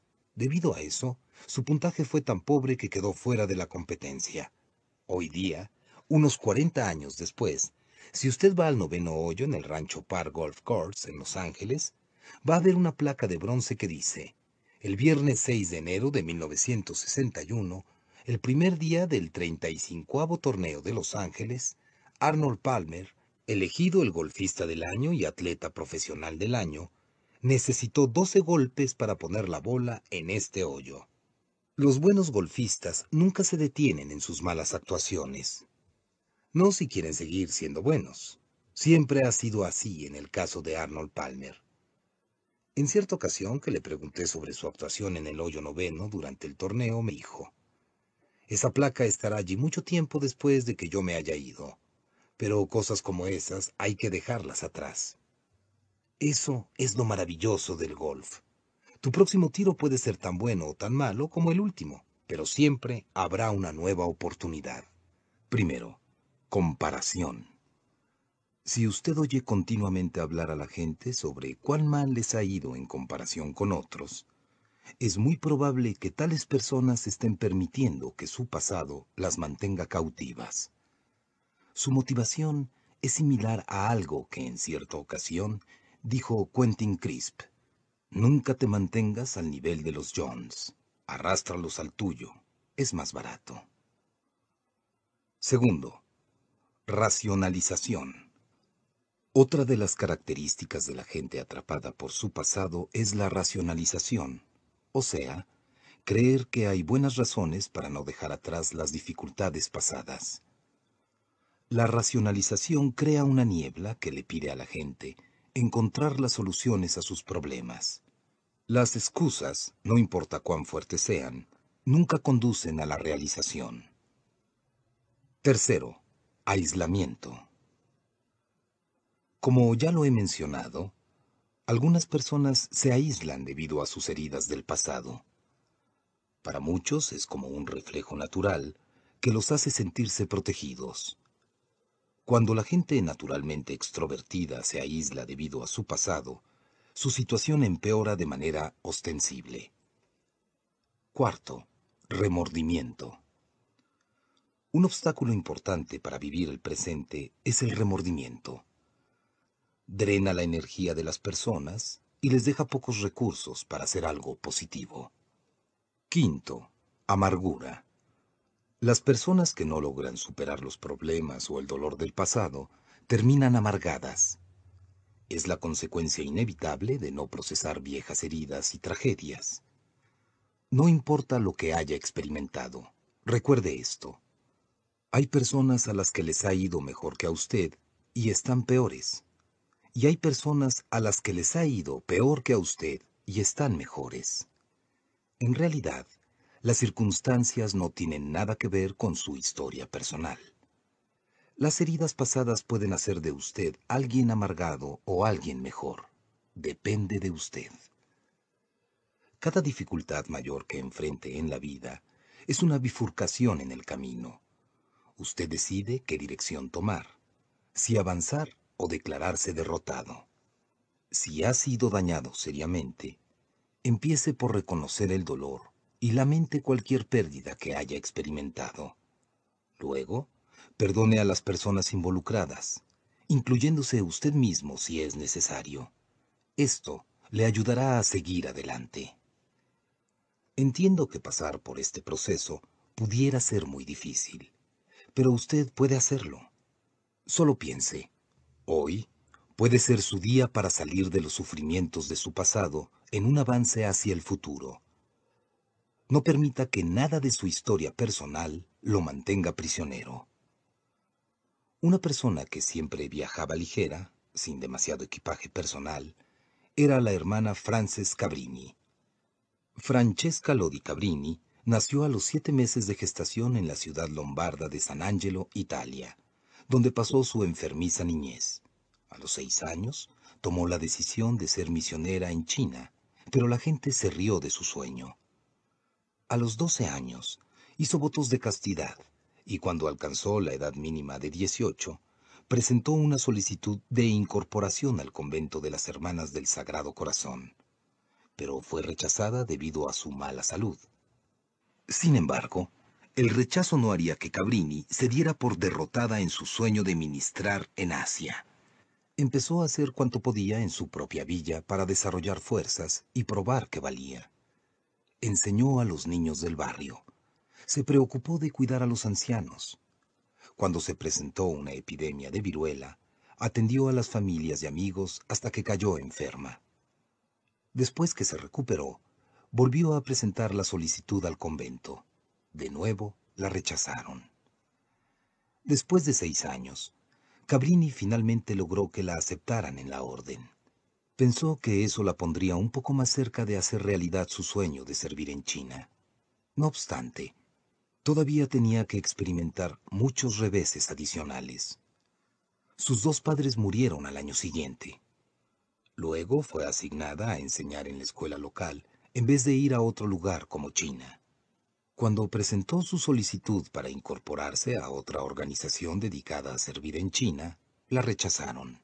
Pronto la asignaron a supervisar un pequeño orfanato en Codogno, un pueblo a no más de 70 kilómetros de su casa. Pasó allí seis frustrantes años antes que el orfanato fuera cerrado. Cuando todavía soñaba con ir a Asia, una monja superior le dijo que si quería ser parte de una orden misionera, tendría que empezar una ella misma. Eso fue lo que hizo. Con la ayuda de una media docena de niñas del orfanato, fundó en 1880 las Hermanas Misioneras del Sagrado Corazón. Durante los siguientes ocho años estableció la orden en Milán, Roma y otras ciudades de Italia. Trató de ir a Asia, pero el Papa León XIII puso fin a su sueño de ministrar en China. Le dijo, no al este, sino al oeste. Usted va a encontrar un vasto campo de trabajo en los Estados Unidos. En Nueva York, ayudó a poner en funcionamiento un orfanato una escuela y un convento. Así fue como la hermana Frances Cabrini llegó a la isla Ellis en marzo de 1889. Su largo sueño de servir en Asia yacía en ruinas tras ella, en Italia, el único hogar que ella conoció. Pero no miró atrás. No permitiría que el pasado la mantuviera cautiva. Por los siguientes 28 años, se dedicó a la tarea de ministrar a la gente en las Américas. Sin importarle las dificultades que tuvo que enfrentar, continuó venciéndolas. Cuando murió en 1917, a los 67 años, había fundado más de 70 hospitales, escuelas y orfanatos en los Estados Unidos, España, Francia, Inglaterra y América del Sur. El impacto de Cabrini fue increíble. Fue la Madre Teresa de su día con igual compasión, valor, tenacidad y liderazgo. Pero nunca habría hecho la diferencia que hizo si hubiera dejado que su pasado la mantuviera cautiva. En lugar de lamentarse por haber perdido su sueño y por los sufrimientos de su juventud, fue hacia adelante e hizo lo que pudo donde Dios quiso ponerla. Mi esperanza es que usted pueda hacer lo mismo. Capítulo 8 ¿Quién es el que comete tales errores? A veces los grandes logros vienen únicamente como resultado de un periodo de fracasos que nos ayudan a entender quiénes somos realmente. Tal fue el caso de John James Audubon, el hombre que dio su nombre a la Sociedad Nacional Audubon. Su vida iba de un extremo a otro. Problemas y progresos, fracasos y triunfos. He aquí su historia. Hijo de un capitán de barco francés, Audubon nació en Haití en 1785, pero pasó sus años formativos en Francia.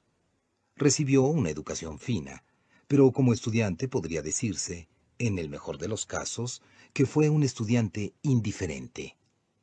Debido a su falta de disciplina, a los 14 años fue enviado a una escuela militar, lo que tampoco le hizo muy bien.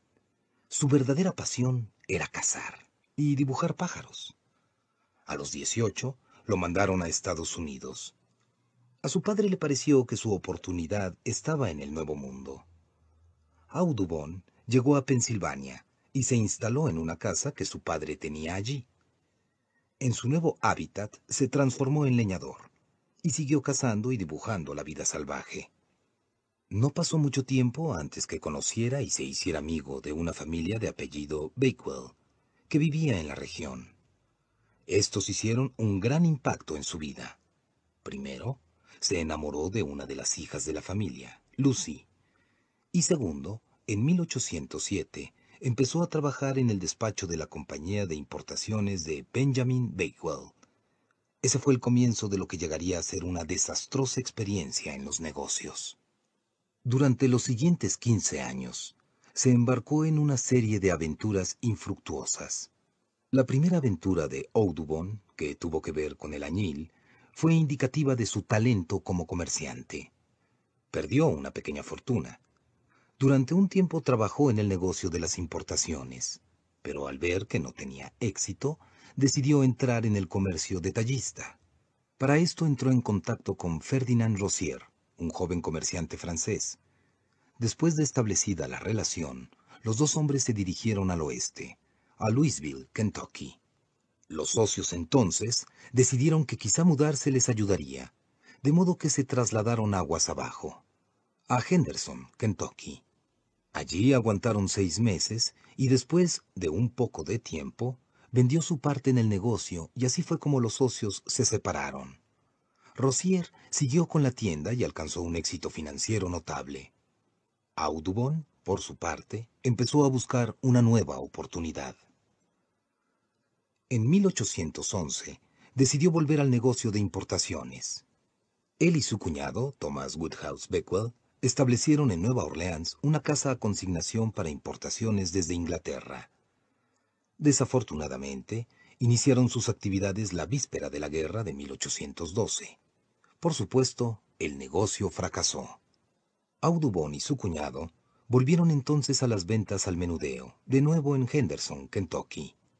Allí tuvieron algún éxito, pero cuando todo parecía ir bien, volvieron a tomar una decisión equivocada. Montaron un aserradero en una zona que no podía absorber una operación tan grande. En 1819 quebraron. A través de todos esos años, dos cosas se mantienen constantes en la vida de Audubon, la casa y el arte. Ahora tenía que depender de esas dos cosas para sobrevivir. Su arma trajo alimento a la mesa para su pequeña familia y pintando a comisión trajo el dinero. Por necesidad más que por planeamiento, su entretenimiento llegó a transformarse en su medio de subsistencia. En 1820, Audubon tuvo lo que él llamó su gran idea. Decidió crear una amplia y completa colección impresa de todas las aves de los Estados Unidos, basada en sus pinturas serían de tamaño natural y las mostraría en su hábitat natural. Durante los siguientes años, viajó y agregó más aves pintadas a su archivo mientras Lucy trabajaba como tutora e institutriz en Luisiana. En 1826 ya tenía material suficiente. Se embarcó para Liverpool, Inglaterra, alcanzando de inmediato un éxito notable. Audubon se asoció con el grabador Robert Havel, y juntos empezaron a imprimir la notable serie de 100 láminas a color en un formato de 29 por 39 pulgadas. Birds of America, Aves de América. Nunca nadie más ha creado lo que él creó. Ni otro libro como el suyo ha sido admirado tanto. En total, imprimieron unos 200 ejemplares de aquella primera edición. Hoy los libros son considerados una obra maestra un original de Aves de América, que en 1820 se vendía en mil dólares, ahora cuesta unos 5 millones. Durante la mayor parte de su vida, John James Audubon fue un fracaso. Se necesitaron 35 años para que se diera cuenta que el problema era él. Como comerciante fue una calamidad, porque ese no era su mundo. No le ayudaron en nada las veces que cambió de ubicación, de socios o tipo de negocio. No fue sino hasta que entendió el problema y cambió él mismo que tuvo una oportunidad de triunfar. En cierta ocasión le preguntaron al evangelista D. L. Moody qué persona le había dado más problemas. Su respuesta fue, más que cualquier otro ser vivo, ha sido D. L. Moody.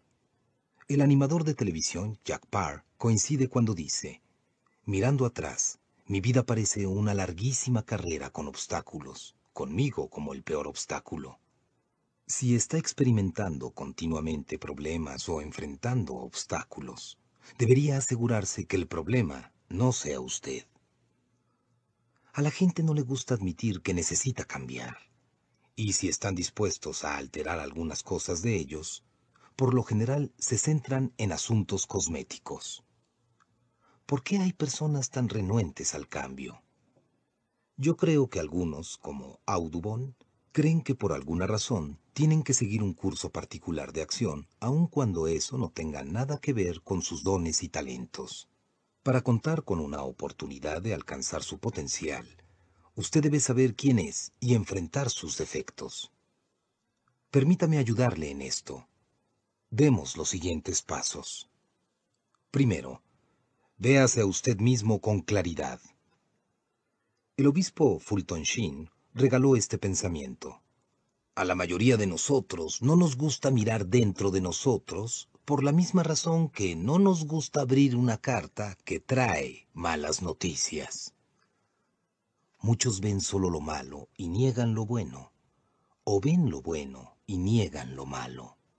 Para alcanzar su potencial, debe ver ambos. Segundo, sea sincero al admitir sus defectos. En el capítulo 5 dijimos que para transformar sus fracasos en victorias, debe hacerse responsable de sus actos, pero también debe hacerse responsable por quién es usted como persona. Esto significa reconocer lo que no puede hacer, basado en sus capacidades, lo que no haría, basado en su talento, o lo que no debe hacer, basado en su carácter. Esto no siempre es fácil hacerlo. Tercero, descubra con alegría sus capacidades. El siguiente paso en el proceso es trabajar de acuerdo con sus habilidades. Nunca nadie ha hecho realidad sus sueños actuando fuera del área de sus dones. Para superarse, haga bien lo que hace. Cuarto, desarrolle esas capacidades con pasión. Como Audubon, usted alcanzará la excelencia si desarrolla con entusiasmo las capacidades que Dios le ha dado. Puede alcanzar todo su potencial mañana si se dedica a crecer hoy. Recuerde que para cambiar su mundo, primero debe cambiar usted. Una de las historias más grandes que conozco personalmente sobre el cambio de una persona tiene que ver con alguien muy cercano a mí en mi organización, el grupo Enjoy. Ella es Linda Eagers. Si usted me ha oído personalmente, entonces es probable que me haya oído hablar de Linda. Creo que Linda es la asistente ejecutiva más eficiente en todo el país, pero no siempre he pensado así de ella. Hace unos años experimentamos tiempos difíciles en nuestra historia, y el hecho de que trabajemos juntos ahora es un testimonio elocuente de su disposición y habilidad para echar una mirada muy seria dentro de sí, hacer algunos cambios en su vida y transformarse en la persona que quería ser.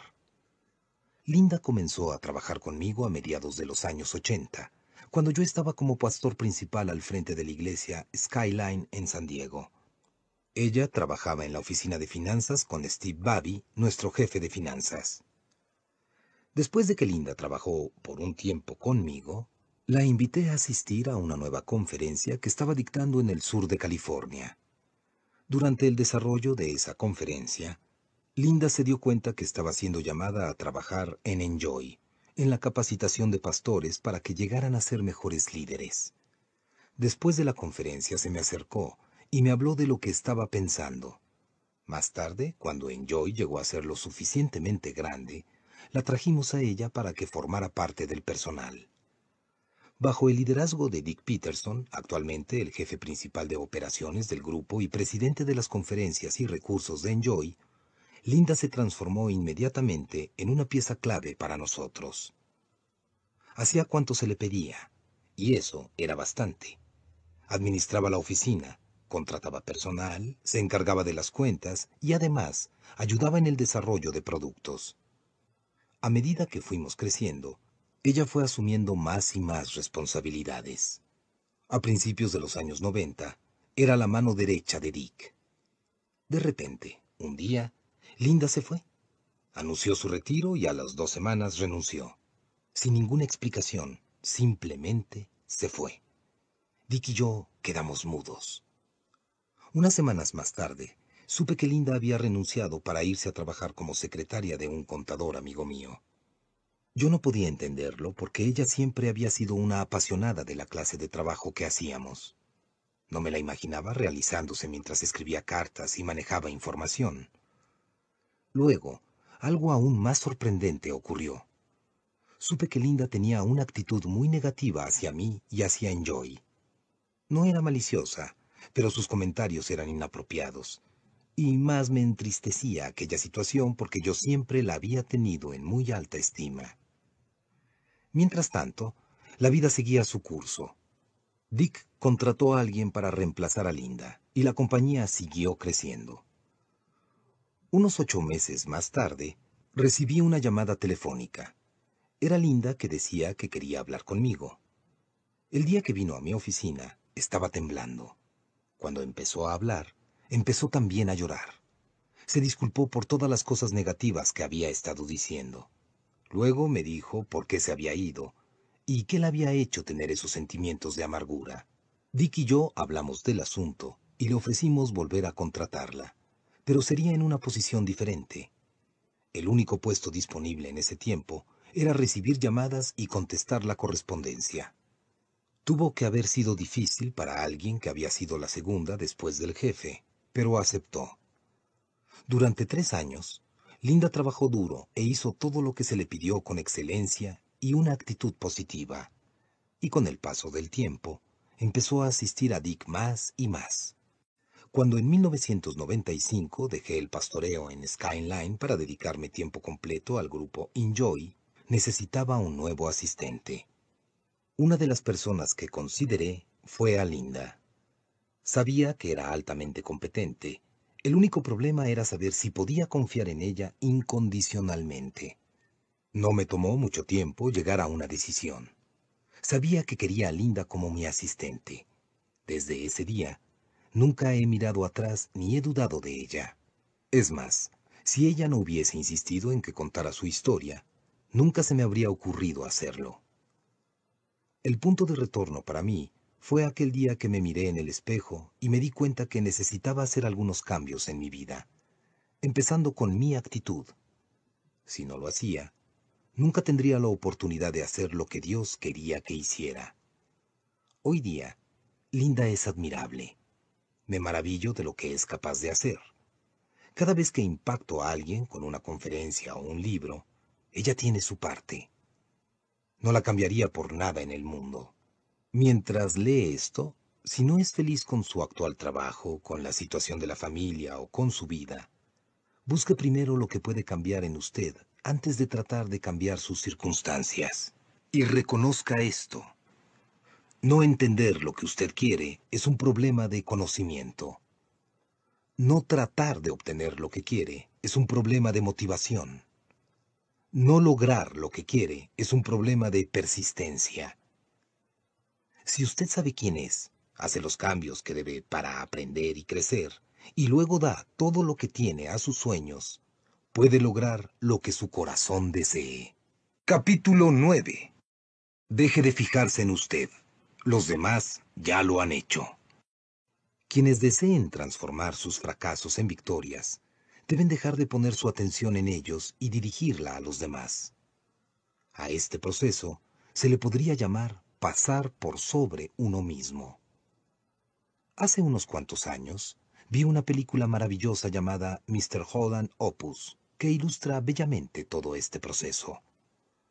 La película es la gran historia de Glenn Holland, un joven músico que desea llegar a ser un gran compositor. Cuando el dinero escasea y se le hace difícil mantener a su familia, busca a regañadientes trabajo como maestro. Ese trabajo, que toma solo como algo temporal, se transforma en el interés principal de su vida. A lo largo de la película, descubre que quiere compartir su amor por la música con sus estudiantes, y en el proceso se descubre a sí mismo. El punto central de la película se presenta cuando la posición del maestro del señor Holland es eliminada debido a recortes presupuestarios, y de pronto se da cuenta que ha alcanzado la edad mediana. En ese momento, sabe que ha perdido para siempre la oportunidad de cortar sus raíces, irse a Nueva York y llevar su sinfonía, la que ha escrito en sus momentos libres durante los últimos 20 años. Abatido y sintiéndose rechazado, cree que ha desperdiciado su vida. Cuando abandona la sala de clases, lo hace deprimido y al borde de la amargura. Camina por el pasillo a paso lento y sin ánimo, preparándose para abandonar la escuela para siempre. En ese momento oye algo en el auditorio. Cuando se acerca para ver de qué se trata, descubre docenas y docenas de estudiantes a quienes había influenciado poderosamente durante todos sus años de profesor. En ese grupo está incluso el gobernador del estado, cuya vida hizo un giro importante para ser mejor bajo su enseñanza. Muchas personas piensan que tocar la vida de otras es exclusivo de un grupo élite de personas especialmente dotadas. Este no es el caso. Cualquier persona, por ordinaria que sea, como Glenn Holland en la película, puede causar un impacto positivo en la vida de los demás. Algunas personas fracasadas se dicen que en cuanto logren algún grado de éxito o descubran algún talento escondido, se van a preocupar por impactar la vida de los demás. Tengo noticias para estas personas. Muchos que luchan con fracasos crónicos experimentan esto porque no piensan sino en sí mismos. Se preocupan de lo que los demás piensan de ellos. Se esfuerzan para lograr que nadie sea mejor que ellos. Están permanentemente preocupados por protegerse. Si tiene un historial de continuos fracasos y dedica la mayor parte de su tiempo y energía a tratar de ser el número uno, quizá necesite aprender una nueva forma de pensar, donde otros sean los primeros. Si sospecha que una tendencia al egoísmo está impidiéndole alcanzar sus metas y sueños, necesita cambiar y mejorar su forma de buscar el éxito. Primero, necesita pensar en otros antes que usted. Una de las principales causas de pensamientos negativos y mala salud mental es el egocentrismo. El egoísmo termina dañando tanto a las personas que rodean al egoísta como a este mismo inclina a la persona al fracaso porque la mantiene en una actitud mental negativa.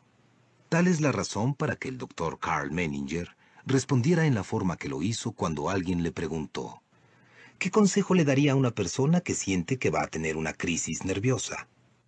Muchos esperaban que dijera, que consulte a un psiquiatra, ya que esa es su profesión. Para su sorpresa, Menninger dijo, que cierre la casa, vaya a los barrios pobres, busque a una persona necesitada y haga algo para ayudar a esa persona. Mi amigo Kevin Myers dice que la mayoría de la gente es demasiado insegura como para dar algo. Creo que esto es verdad. La mayoría de los que ponen toda su atención en ellos mismos sienten que están perdiendo algo en su vida y tratan de recuperarlo. Desarrollar un espíritu dadivoso, como sugiere Menninger, ayuda a las personas a superar algunos sentimientos de deficiencia en una forma positiva y saludable.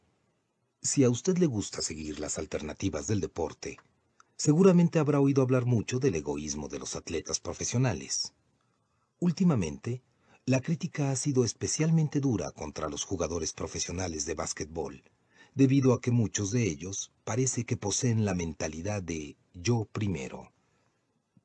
Cuando la competencia es dura, el egoísmo hace casi lo imposible para evitar que un equipo gane. Esto, al fin de cuentas, produce el fracaso. Si solo el talento fuera el que ganara los campeonatos, entonces el equipo de Los Ángeles Lakers de finales de los años 90 debió de haber sido el ganador, y no lo fue. Afortunadamente, no todas las historias que salen de la NBA tienen que ver con el egoísmo y los fracasos.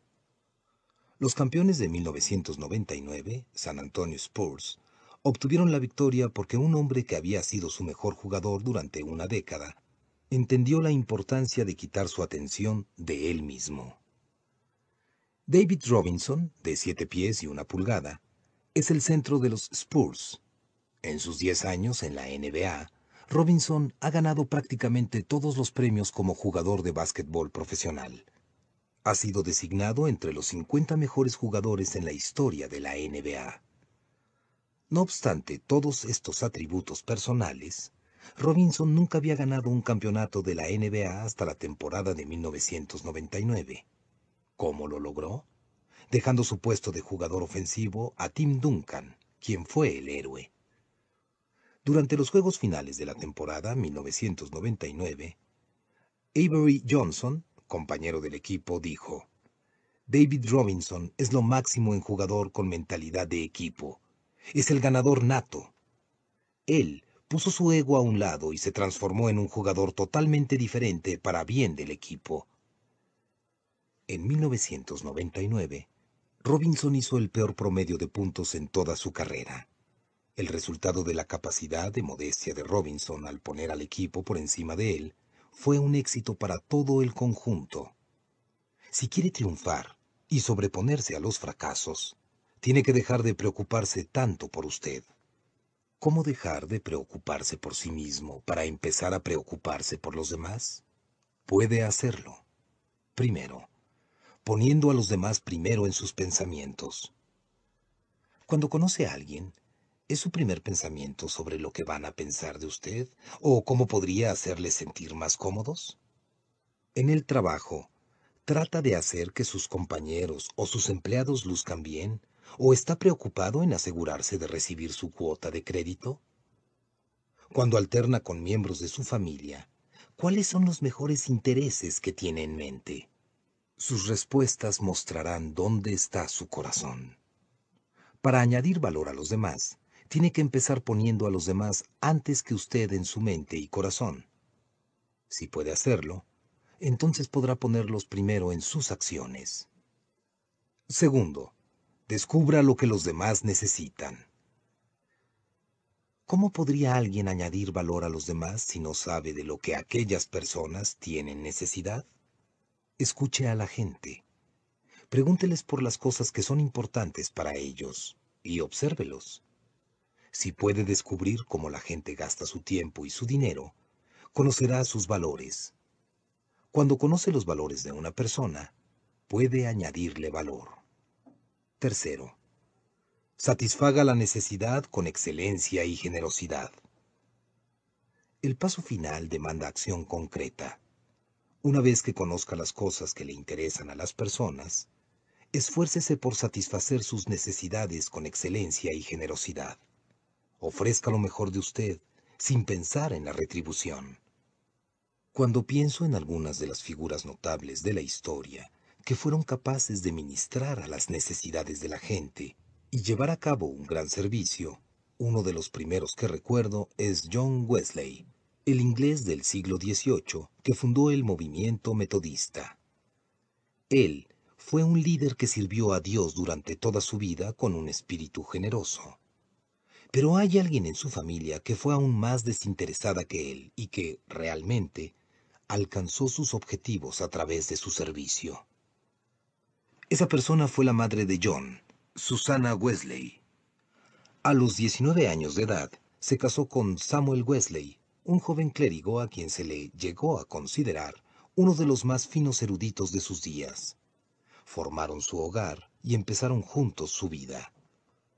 Poco tiempo después, Susana tuvo su primer hijo, al que le siguieron varios más. Desdichadamente, sus esperanzas eran más grandes que sus posibilidades de modo que pasaron casi todos sus 50 años de vida matrimonial en medio de apuros económicos. En aquellos días, las mujeres de la clase media no trabajaban fuera de su casa. No obstante, Susana tuvo un trabajo más que de tiempo completo. Se dedicó por entero al cuidado de su familia. Llevaba la casa, controlaba las finanzas. Su marido era un pésimo administrador financiero y supervisaba sus modestos esfuerzos campesinos. Aun cuando Samuel fue enviado por sus acreedores a prisión donde permaneció durante tres meses, ella no desmayó en su trabajo el que realizó mientras seguía teniendo hijos, lo cual no era corriente en aquellos días. En 21 años, trajo al mundo 19 hijos, 10 de los cuales lograron sobrevivir. A pesar de todo el trabajo que Susana Wesley realizaba para su familia, su tarea más importante era educarlos. Cada día, excepto los domingos, durante seis horas se dedicó a la instrucción moral e intelectual de sus tres varones y siete mujeres. Hizo de ese trabajo el objetivo de su vida. Ella había realizado un increíble acto de entrega. En el proceso, tuvo que dar mucho de sí, como ella misma dice, los mejores veinte años de su vida. No obstante, los resultados que se pueden ver en sus tres hijos hablan por sí solos. Charles fue un influyente clérigo y se le ha reconocido como uno de los más grandes escritores de himnos de todos los tiempos. Ya John se le atribuye el haber delineado el carácter de Inglaterra más que cualquiera otra persona en su generación. Es probable que no pueda dar a su familia el tiempo que le dio Susana Wesley a la suya. Pero qué importante es que de todo cuanto pueda a las personas que son importantes para usted podrá hacerlo solamente si aprende a no preocuparse por usted. Dedique más atención a lo que puede dar en lugar de a lo que puede recibir, ya que dar es realmente el nivel más alto de vivir. Capítulo 10 Aproveche los beneficios positivos de las experiencias negativas.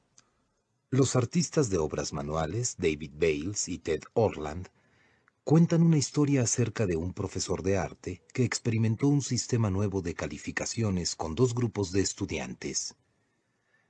Es una parábola en relación con el fracaso. Esto fue lo que ocurrió. El profesor de cerámica anunció el día de comienzo de clases que iba a dividir la clase en dos grupos. Todos los que estuvieran a su izquierda serían calificados únicamente por la cantidad de trabajo que produjeran en tanto que los de la derecha recibirían sus calificaciones según la calidad del trabajo que hicieran. Su procedimiento era sencillo. Al final del día, pesaría en la balanza del cuarto de baño el trabajo del grupo de cantidad. 22 kilogramos de vasijas equivaldrían a una A, 18 a una B, y así por el estilo. Sin embargo, los del grupo de calidad necesitarían producir únicamente una vasija, aunque perfecta, para recibir una A. Bien, llegó el tiempo de calificar y se presentó un hecho curioso. Las vasijas de la más alta calidad fueron producidas por el grupo que iba a ser calificado por la cantidad. Parece que mientras los del grupo de la cantidad se dedicaban a amontonar vasijas e iban aprendiendo de sus errores, los de calidad se sentaron a teorizar sobre la perfección. Y al final del día, tenían para mostrar un poco más que grandiosas teorías y un montón de barro sin usar. No importa cuáles sean sus objetivos en el campo del arte, los negocios, el servicio cristiano, los deportes o relaciones humanas. La única forma en que usted puede salir adelante es fracasando temprano, fracasando a menudo y transformando sus fracasos en victorias. Cada año enseño liderazgo a miles de personas en numerosas conferencias. Una de mis más profundas preocupaciones siempre es que algunos volverán a casa después de la conferencia y nada cambiará en su vida. Disfrutan la actividad, pero fallan en cuanto a poner en práctica las ideas que les han sido presentadas. Continuamente les digo, sobreestimamos el evento y subestimamos el proceso. Cada sueño realizado ocurrió gracias a la dedicación a un proceso.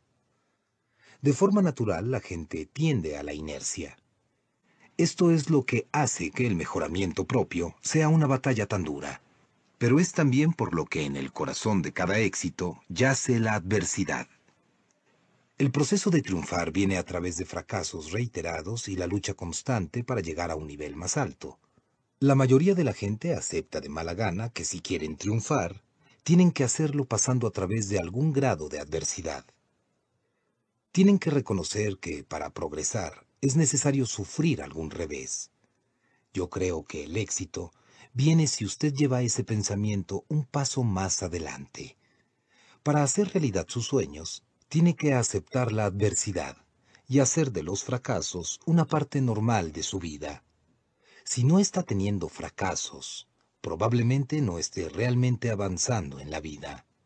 Primero, la adversidad crea resistencia. Nada en la vida alimenta más la resistencia como la adversidad y el fracaso. Un estudio escrito en la revista Time a mediados de los años 80 describe la increíble resistencia de un grupo de personas que perdieron sus trabajos tres veces por el cierre de las plantas. Los psicólogos esperaban que se desalentaran, pero al contrario, se veían sorprendentemente optimistas. Su adversidad había desarrollado en ellos una ventaja.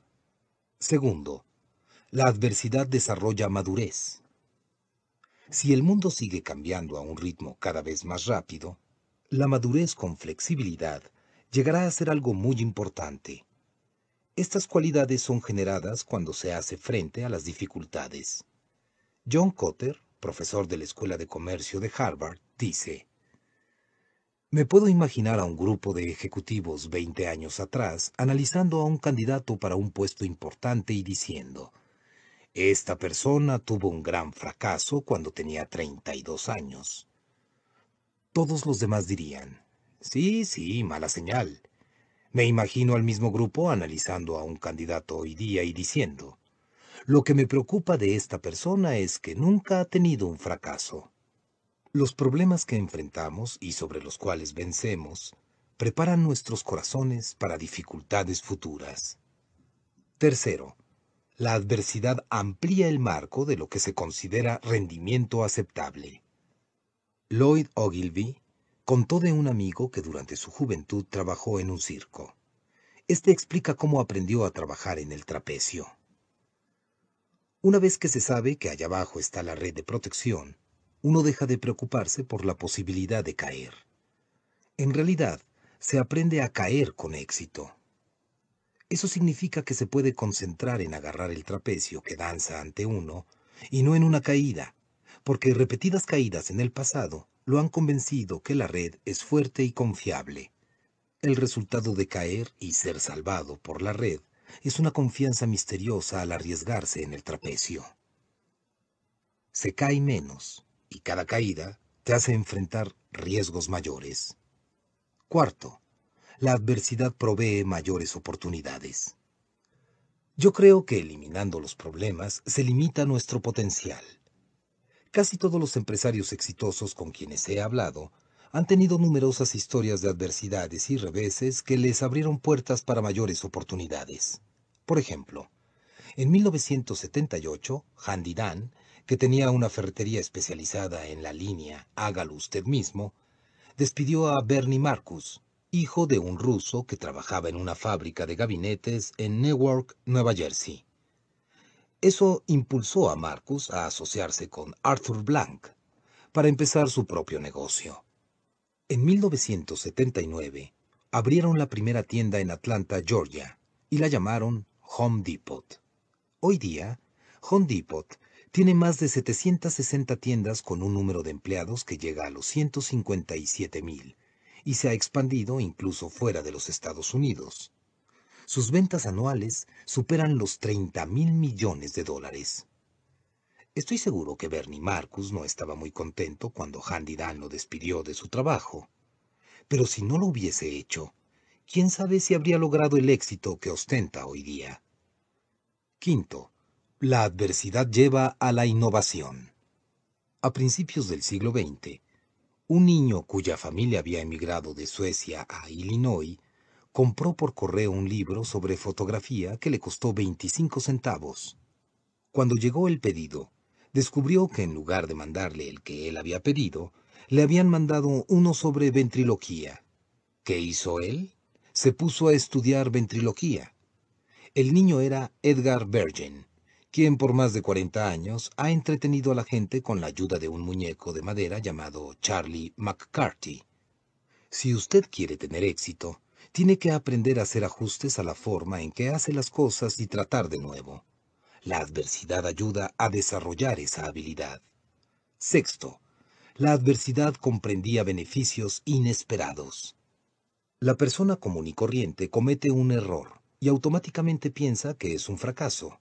Sin embargo, algunas de las grandes historias de éxitos pueden encontrarse en los beneficios inesperados de los errores. Por ejemplo, muchos están familiarizados con la historia de Edison y el fonógrafo. Él lo descubrió mientras trataba de inventar algo completamente diferente. Pero ¿sabía usted que las hojuelas de maíz, con flakes de Kellogg's, fue el resultado de que a alguien se le quedó una olla con maíz hirviendo toda la noche?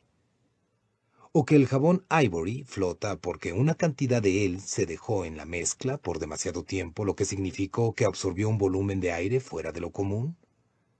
¿O que las toallas de papel Scott nacieron cuando una máquina de papel higiénico puso demasiadas hojas de papel juntas? Séptimo, la adversidad motiva.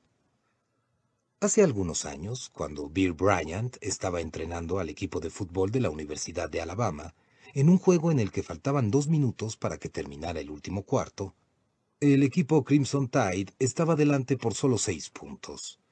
Bryant mandó al campo a su lanzador con instrucciones de retener el balón y así dejar que el tiempo transcurriera. En el grupo, este dijo a sus compañeros, el entrenador dijo que jugáramos conservadoramente y eso es lo que ellos esperan. Vamos a darles una sorpresa. Y se aprestó a reanudar el juego. Cuando inició la jugada con el clásico pase hacia atrás, uno de los defensas del equipo contrario, que era campeón de velocidad, interceptó el balón y se dirigió hacia la zona final con la intención de anotar. El lanzador, que no era reconocido como velocista, salió desesperadamente tras el defensa agarrándolo en la línea de la yarda 5. Su esfuerzo salvó el juego. Después que el juego terminó, el entrenador del equipo contrario se acercó a Bear Bryant y le dijo, ¿Cómo es que tu lanzador no es un buen corredor? Si puede superar las circunstancias negativas que debe enfrentar, podrá descubrir sus beneficios. Usted simplemente tiene que estar dispuesto a esperarlas. Bill Vaughan afirma que, en el juego de la vida es bueno tener algunas pérdidas tempraneras, porque alivian de la presión de tratar de mantenerse sin derrotas. Siempre mida un obstáculo lo más cerca posible del tamaño del sueño que está tratando de convertir en realidad. Todo depende de la forma en que lo vea. Pruebe y encontrará algo bueno en cada mala experiencia. Una de las historias más increíbles de adversidad superada y de éxito ganado es la de José, el antiguo hebreo. Es posible que usted conozca la historia. Fue el penúltimo de doce hijos en una familia rica del Medio Oriente, cuyo negocio era criar ganado. Cuando era un adolescente, José hizo que sus hermanos llegaran a odiarlo. Primero, era el favorito de su padre aun cuando era casi el menor. Segundo, acostumbraba comunicarle a su padre cuando sus hermanos no hacían bien el trabajo de cuidar las ovejas. Y tercero, cometió el error de decir a sus hermanos mayores que un día él tendría que hacerse cargo de ellos. Algunos de sus hermanos quisieron matarlo, pero el mayor, Rubén, los disuadió de hacerlo. No obstante, cuando Rubén se descuidó, sus hermanos lo vendieron como esclavo. José fue a dar a Egipto, donde entró a servir en la casa del capitán de la guardia, un hombre llamado Potifar. Gracias a sus capacidades de líder y administración, José fue rápidamente ascendido y en poco tiempo estaba a cargo de toda la casa. Estaba haciendo lo mejor en una mala situación. De pronto, las cosas empeoraron. La esposa de su amo trató de persuadirlo para que se acostara con ella. Cuando él se negó, ella lo acusó de intento de violación y Potifar, creyendo a su mujer, mandó a José a la cárcel. En ese punto, José estaba en una posición realmente difícil. En poco tiempo, el jefe de la cárcel puso a José a cargo de todos los presos y de las actividades diarias de la prisión. José conoció a otro preso que había sido jefe de los cooperos en la corte de Faraón. Cuando aquel preso tuvo un sueño que no pudo entender, José se lo interpretó. Cuando José vio la gratitud del hombre, le pidió un favor.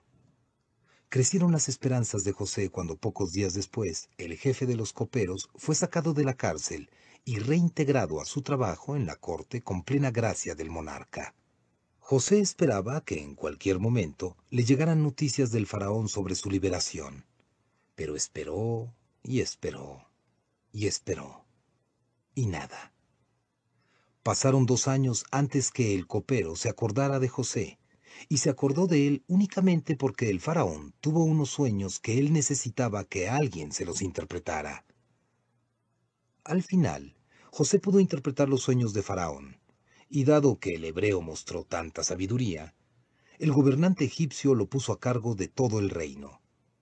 Cuando sus hermanos viajaron a Egipto para escapar de la hambruna, veinte años después de haberlo vendido como esclavo, descubrieron que su hermano José no solo estaba vivo, sino que era el segundo en importancia del reino más poderoso de la tierra.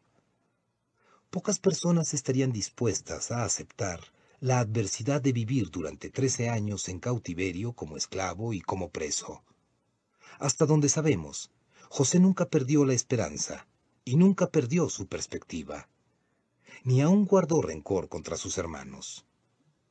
Después que su padre murió, les dijo, Ustedes trataron de causarme daño, pero Dios lo usó para bien, para lograr lo que ahora se ha hecho, la salvación de muchas vidas.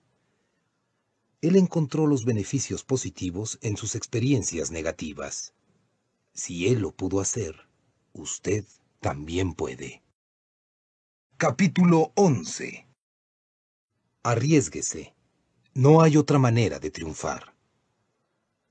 Cada era tiene sus grandes exploradores, gente dispuesta a enfrentar el peligro para abrir caminos nuevos y descubrir nuevos mundos.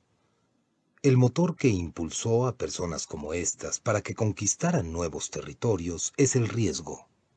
Charles Lindbergh, pionero de la aviación, dijo, ¿Qué clase de hombre es aquel que le gusta vivir donde no hay desafíos? Yo no creo en arriesgarse a tontas y a locas, pero nada se conseguirá si la persona no está dispuesta a arriesgarse. El riesgo es algo divertido, es muy subjetivo. Lo que quiero decir es esto. Alguien puede no tener ningún problema en lanzarse desde lo alto de una torre con una cuerda atada al pie, pero la misma persona puede considerar un riesgo mortal hablar ante un grupo de 20 personas. Para otra persona, hablar en público puede ser la cosa más natural del mundo.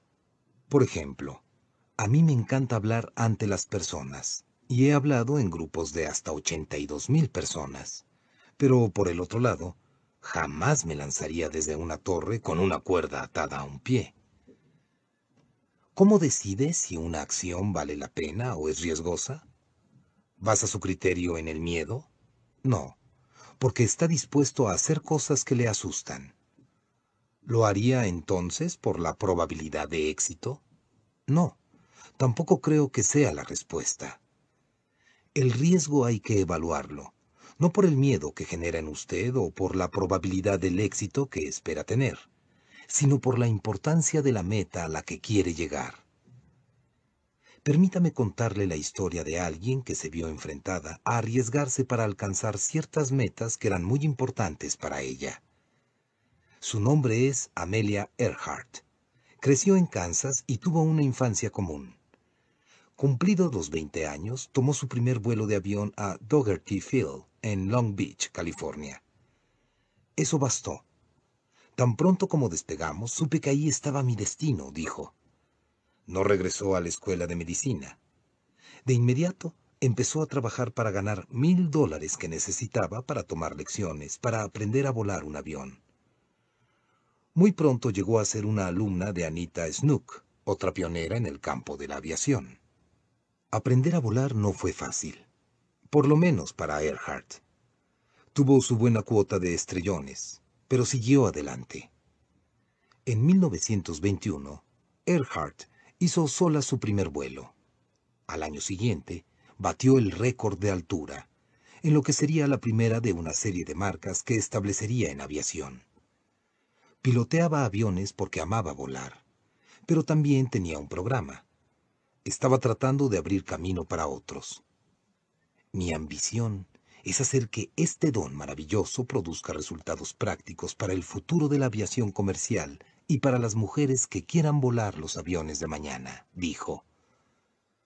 Por el año 1935, Amelia Earhart era una piloto madura, excelente, que había hecho lo imposible por alcanzar sus metas de abrir camino para las mujeres y legitimar la aviación comercial.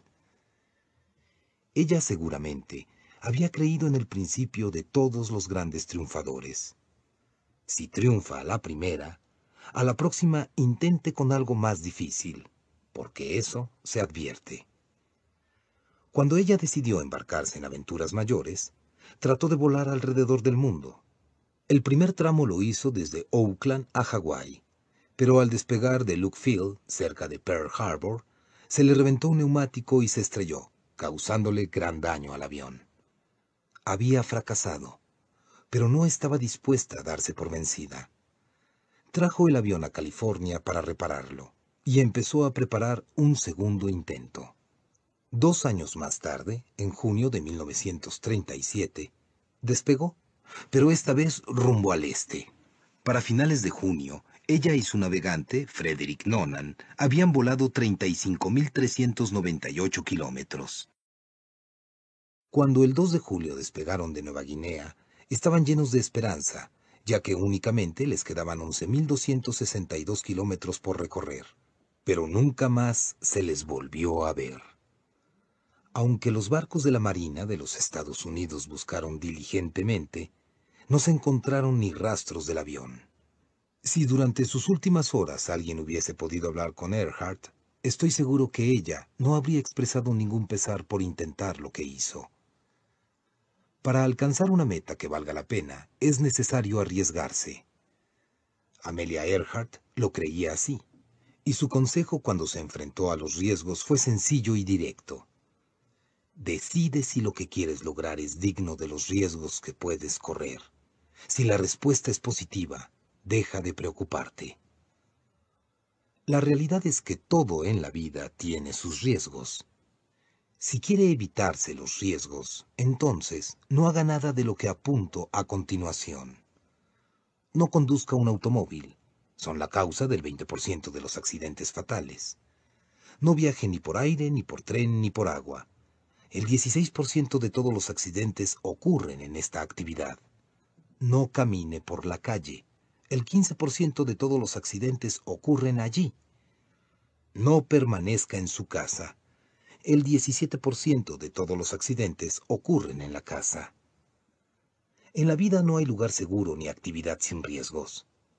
Helen Keller, escritora, conferenciante y defensora de las personas limitadas físicamente, dijo, La seguridad es más que nada una superstición. No existe en la naturaleza ni entre los hijos de los hombres como una experiencia global.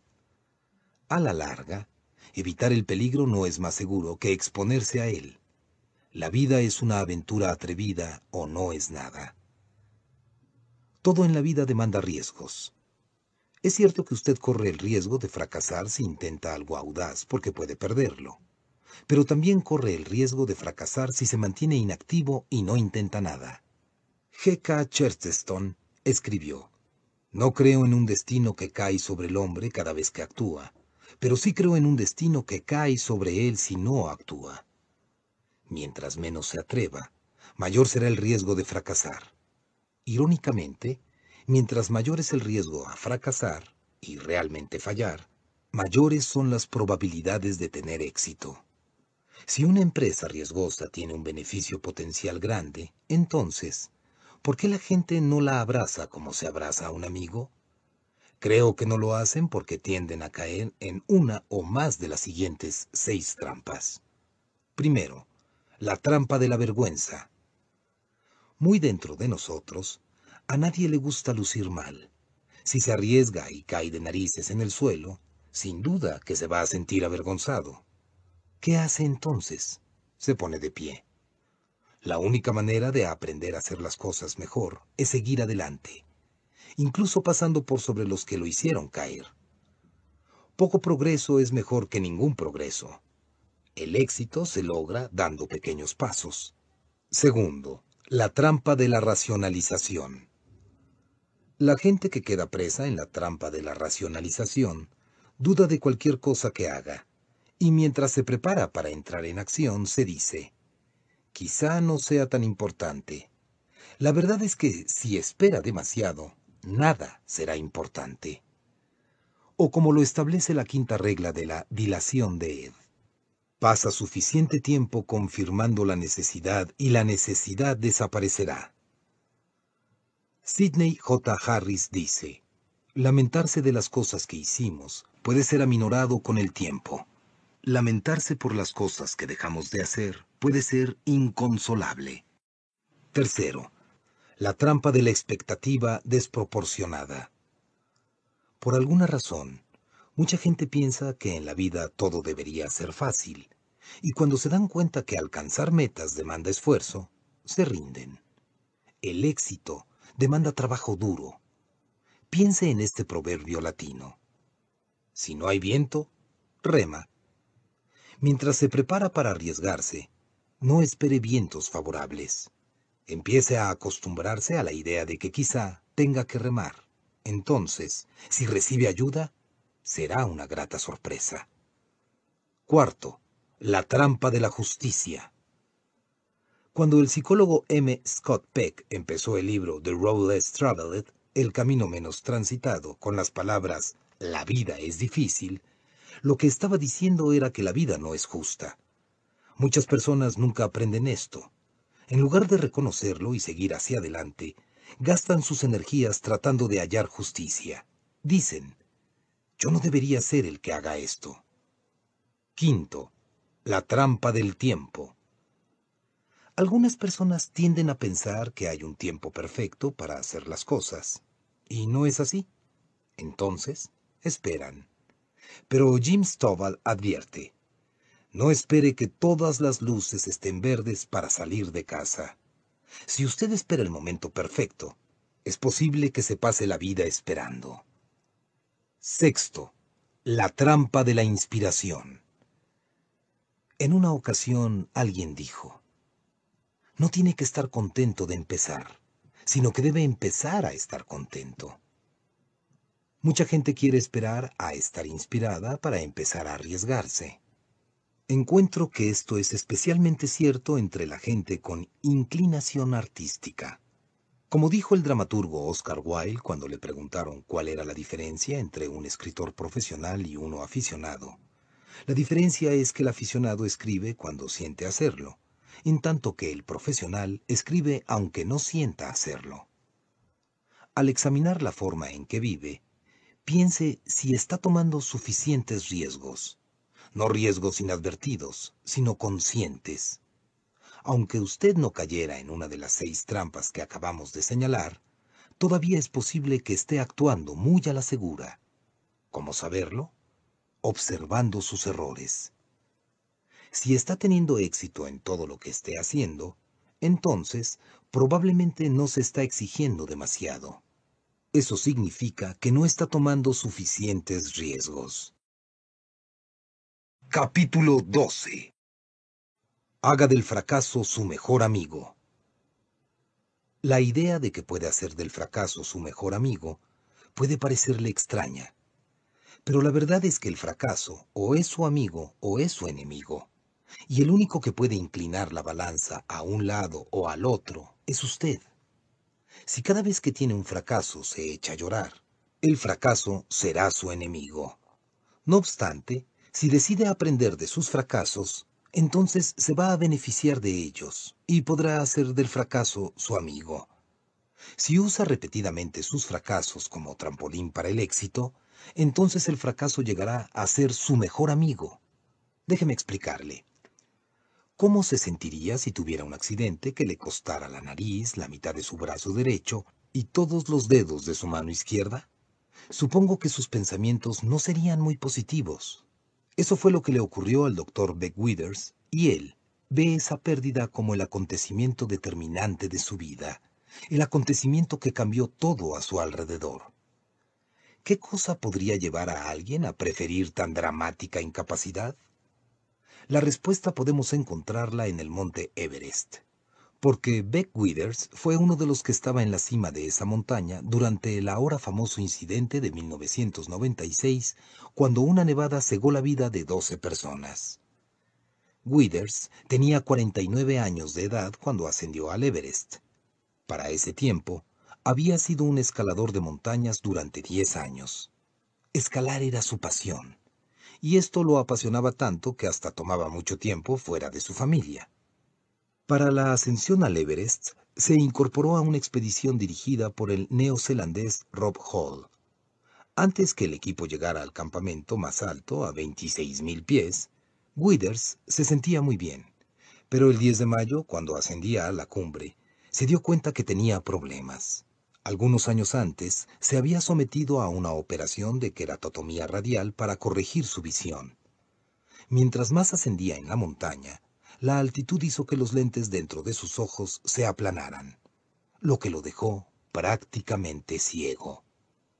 En esas circunstancias, la decisión más sabia que podía tomar Withers era quedarse donde estaba y esperar, y luego unirse al grupo cuando éste viniera de vuelta de la cumbre. Aunque frustrado, parecía ser la decisión más sabia. Pronto la difícil situación en que se encontraba fue superada por un cambio horrendo en las condiciones del tiempo. Una rara ventisca cubrió rápidamente la montaña, haciendo que la temperatura bajara hasta unos 50 grados bajo cero y aumentando la velocidad del viento a 70 millas por hora. La tormenta obligó a cada uno a luchar por sobrevivir. En toda esta situación, Withers quedó abandonado en la montaña. Pasaron las horas y cayó en un estado de coma por hipotermia. Sus compañeros lo buscaron durante horas sin dar con él. El 11 de mayo, temprano en la mañana, lo encontraron. Estaba cubierto con hielo y apenas respiraba. Supusieron que de un momento a otro moriría, de modo que lo dejaron donde estaba. Volvieron al campamento y le avisaron por radio a su esposa que había muerto.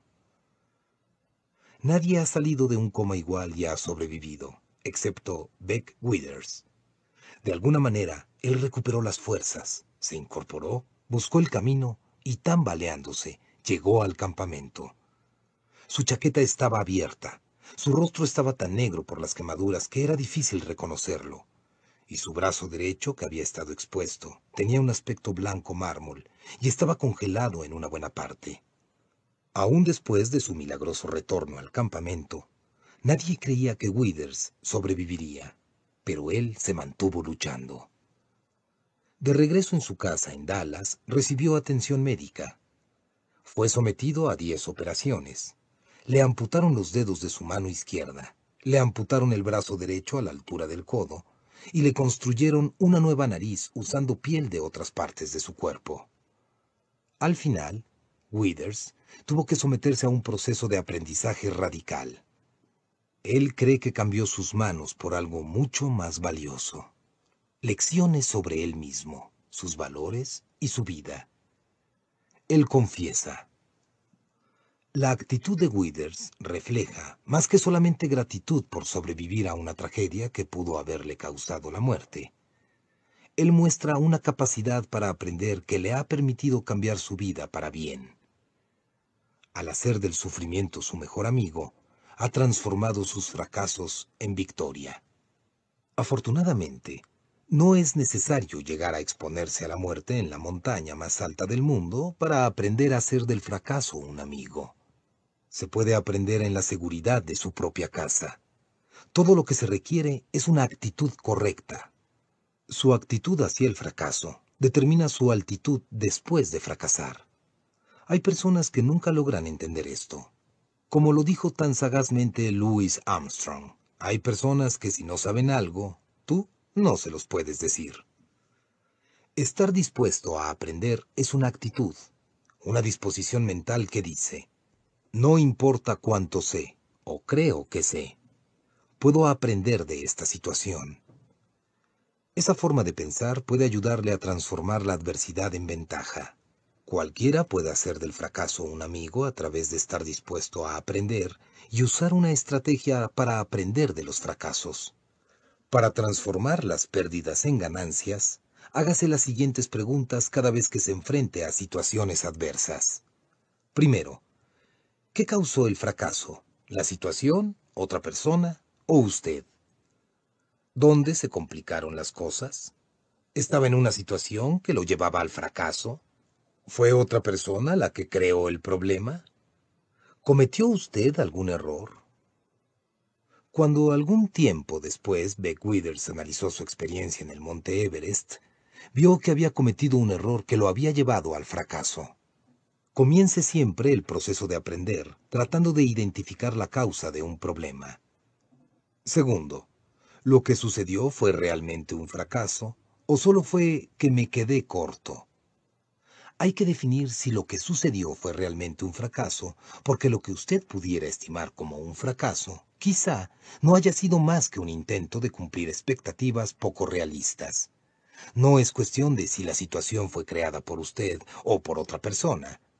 Si una meta no es realista y no la alcanza, eso no es un fracaso. Tercero, ¿qué elementos están presentes en el fracaso? Un viejo adagio dice, una gema no puede ser pulida sin fricción, ni un hombre perfeccionado sin las pruebas. No importa la clase de fracaso que usted experimente, siempre hay una joya especial de éxito contenida en él. A veces puede ser difícil encontrarla, pero la descubrirá si está dispuesto a buscarla. Cuarto, ¿qué puedo aprender de lo que ocurrió? Me gusta leer la tira cómica Carlitos y Snoopy por Charles Schulz. En una de mis favoritas, Charlie Brown está en la playa construyendo un hermoso castillo de arena. Cuando se pone de pie para admirar su trabajo, de repente lo alcanza una ola y lo deja convertido en un montón de arena suave. Charlie Brown, mirando lo que momentos antes era la creación de la que se sentía orgulloso, dice, Aquí debe haber una lección, pero no logro saber cuál es. Esa es la manera en que mucha gente enfrenta la adversidad. Están tan afectados por las cosas que han ocurrido que se confunden de tal manera que no logran aprender la lección que les ha dejado la experiencia. Siempre hay una forma de aprender de los fracasos y errores. El poeta Lord Byron tenía razón cuando dijo, la adversidad es el primer paso a la verdad. Quinto, ¿me siento agradecido por la experiencia? Una forma de mantener una disposición a aprender es cultivando una actitud de gratitud. Tal cosa es posible incluso ante grandes desilusiones. Por ejemplo, el velocista estadounidense Eddie Hart perdió en las Olimpiadas de Múnich de 1972 una prueba preliminar para los 100 metros planos. Como consecuencia de eso, perdió la oportunidad de ganar una medalla de oro individual.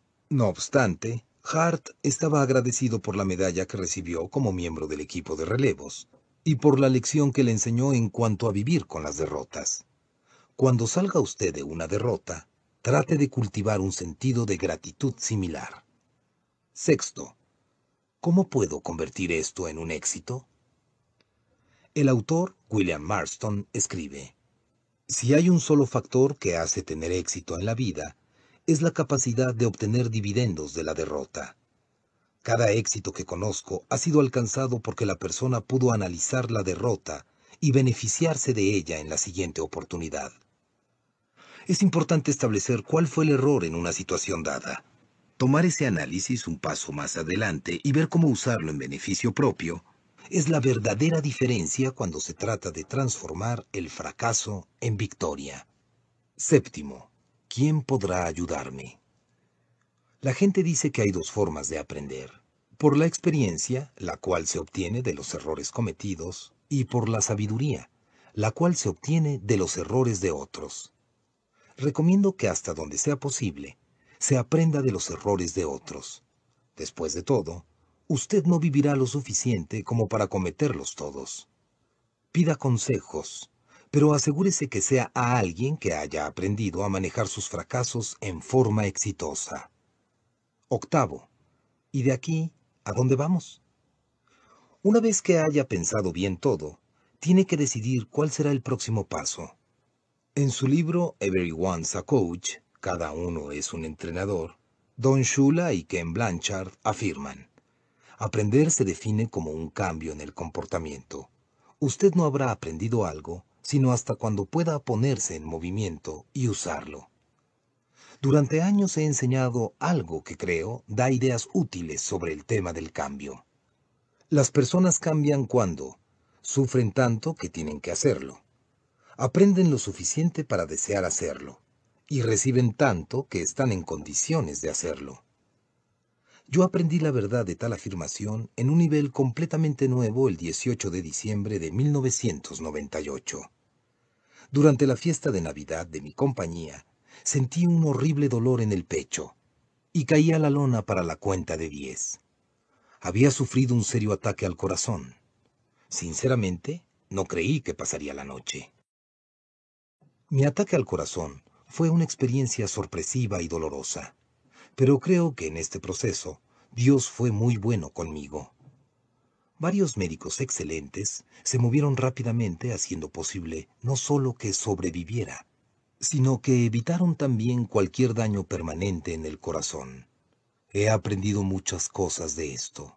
Por ejemplo, cuando trate de decirle a las personas importantes en su vida cuánto los ama, nunca podrá decirlo suficientemente a menudo.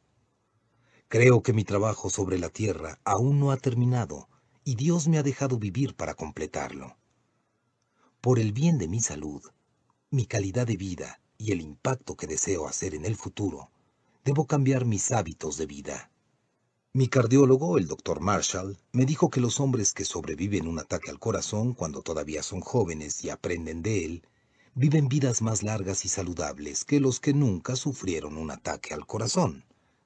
Yo estoy decidido a aprender de la experiencia. Cambié mi dieta. Usted no necesita sufrir de un ataque al corazón o quedar atrapado en una ventisca en el monte Everest para hacer del fracaso su mejor amigo. Todo lo que tiene que hacer es mantener un corazón dispuesto a aprender y tener ansias de aprender cada vez que falla.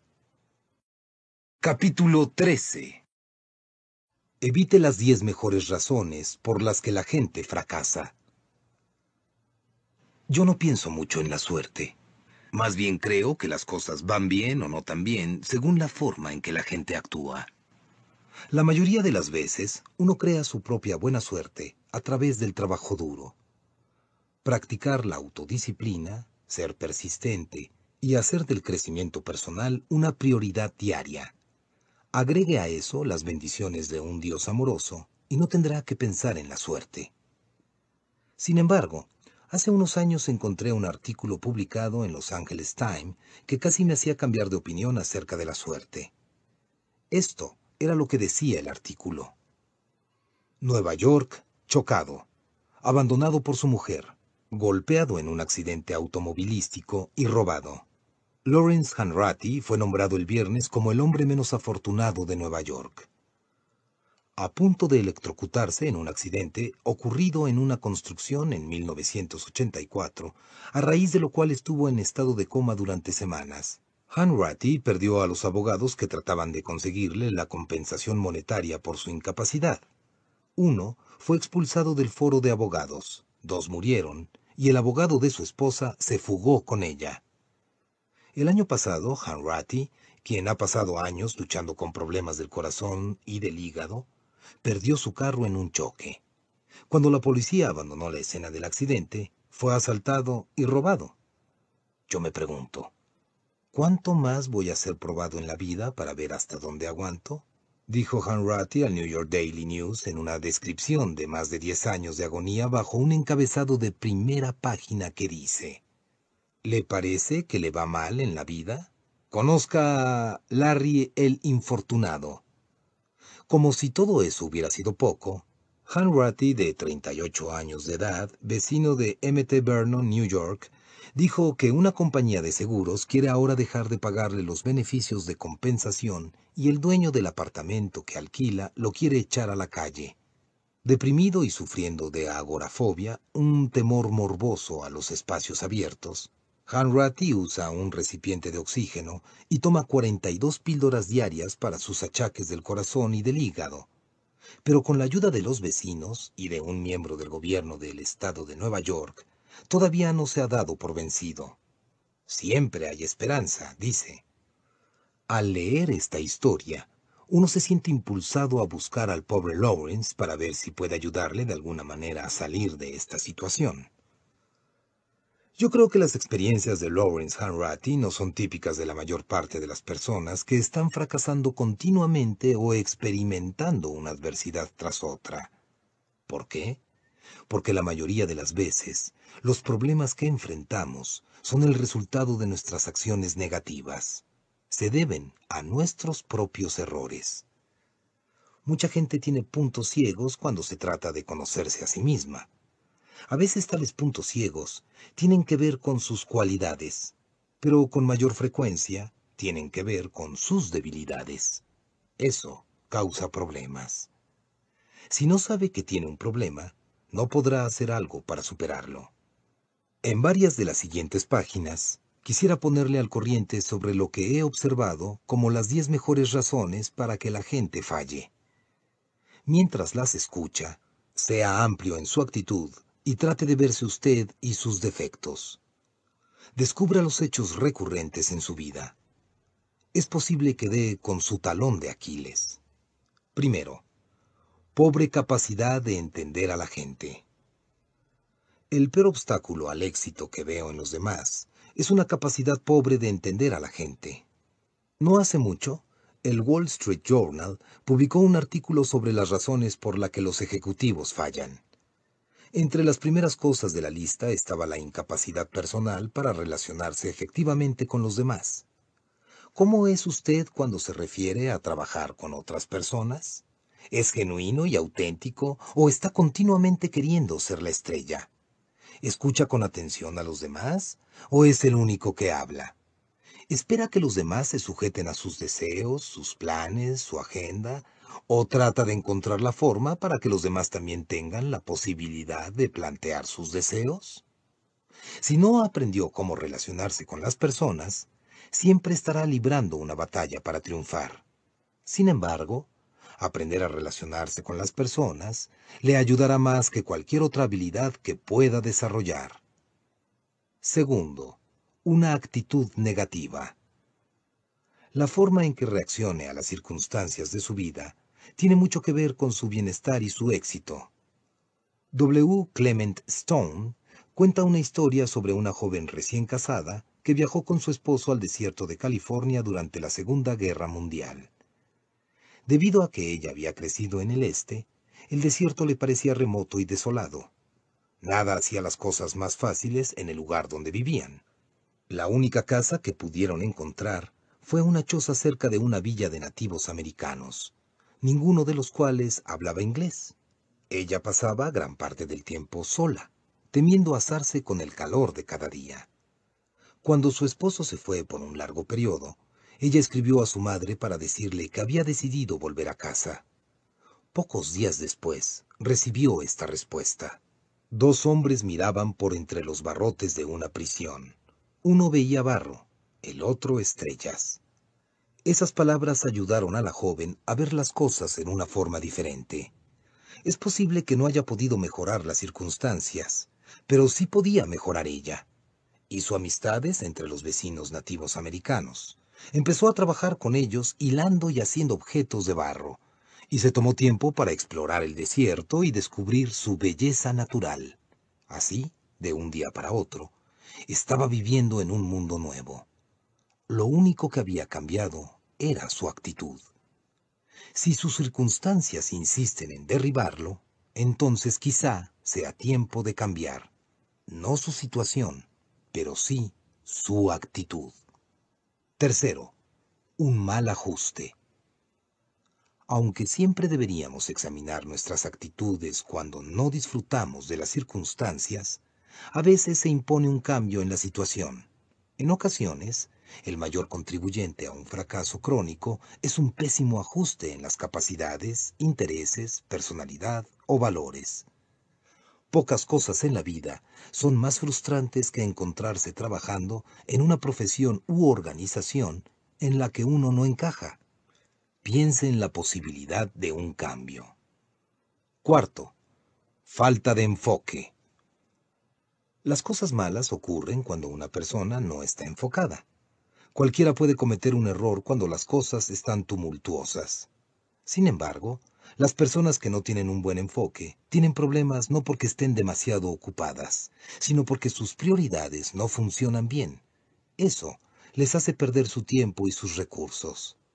Si usted va de tarea en tarea sin hacer ningún progreso, o nunca llega a la meta, no obstante los esfuerzos que hace, examine su enfoque.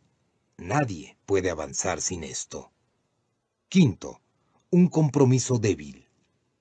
Durante mucho tiempo, se pensó que la apatía era la moda. Tal parece que el esfuerzo y el compromiso recuperan su lugar como un estilo de vida. Eso es bueno, porque sin compromiso no se puede lograr nada que valga la pena.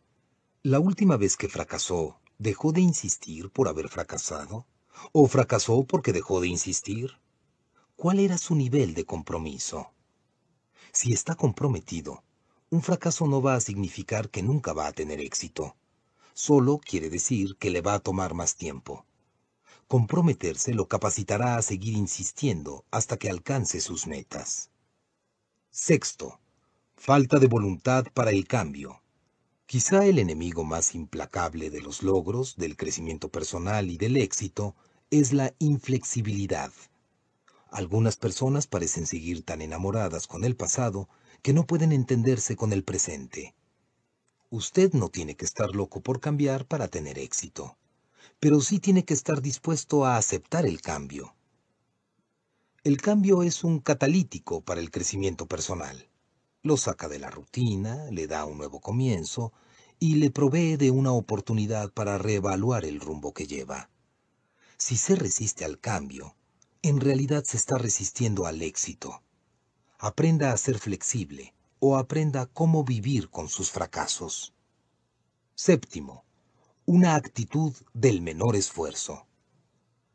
Un obstáculo bastante común para tener éxito es el deseo de cortar camino y tomar por la vía más corta para lograrlo. A la larga, esta actitud no paga bien. Como dijo Napoleón, la victoria pertenece a los que más perseveran. La mayoría de la gente tiende a subestimar el tiempo que demanda alcanzar algo que valga la pena. Pero para alcanzar el éxito, la persona tiene que estar dispuesta a pagar el precio. James Watt pasó 20 años trabajando para perfeccionar su motor de vapor. William Harvey trabajó noche y día durante ocho años para probar cómo la sangre circula por el cuerpo humano. Fueron necesarios otros 25 años para que la profesión médica reconociera que estaba en lo cierto. Acortar camino es en realidad una señal de impaciencia y autodisciplina muy pobre. Si está dispuesto a seguir adelante, podrá abrir camino allí donde no haya es lo que Albert Gray dice. El común denominador del éxito radica en formarse el hábito de hacer cosas que a los que fracasan no les gusta hacer. Octavo, confiar en el talento solo. El talento es sobreestimado, no porque no tenga valor, sino porque el talento solo no es suficiente para llevar a una persona a través de múltiples fracasos que trae la vida. Acompañado de una sólida ética de trabajo, el talento se esparce como la gasolina en un fuego. Es explosivo. Mientras más grande es su talento, más probabilidades hay que usted descanse fuertemente en él y evite el trabajo de cada día por perfeccionarlo. Si posee esta tendencia, póngase en un plan de crecimiento en el sentido de tratar de esforzarse al máximo con el talento que le ha dado Dios. Noveno. Una reacción a una información deficiente. Los ejecutivos exitosos tienen en común la capacidad de hacer decisiones importantes basadas en una cantidad limitada de información.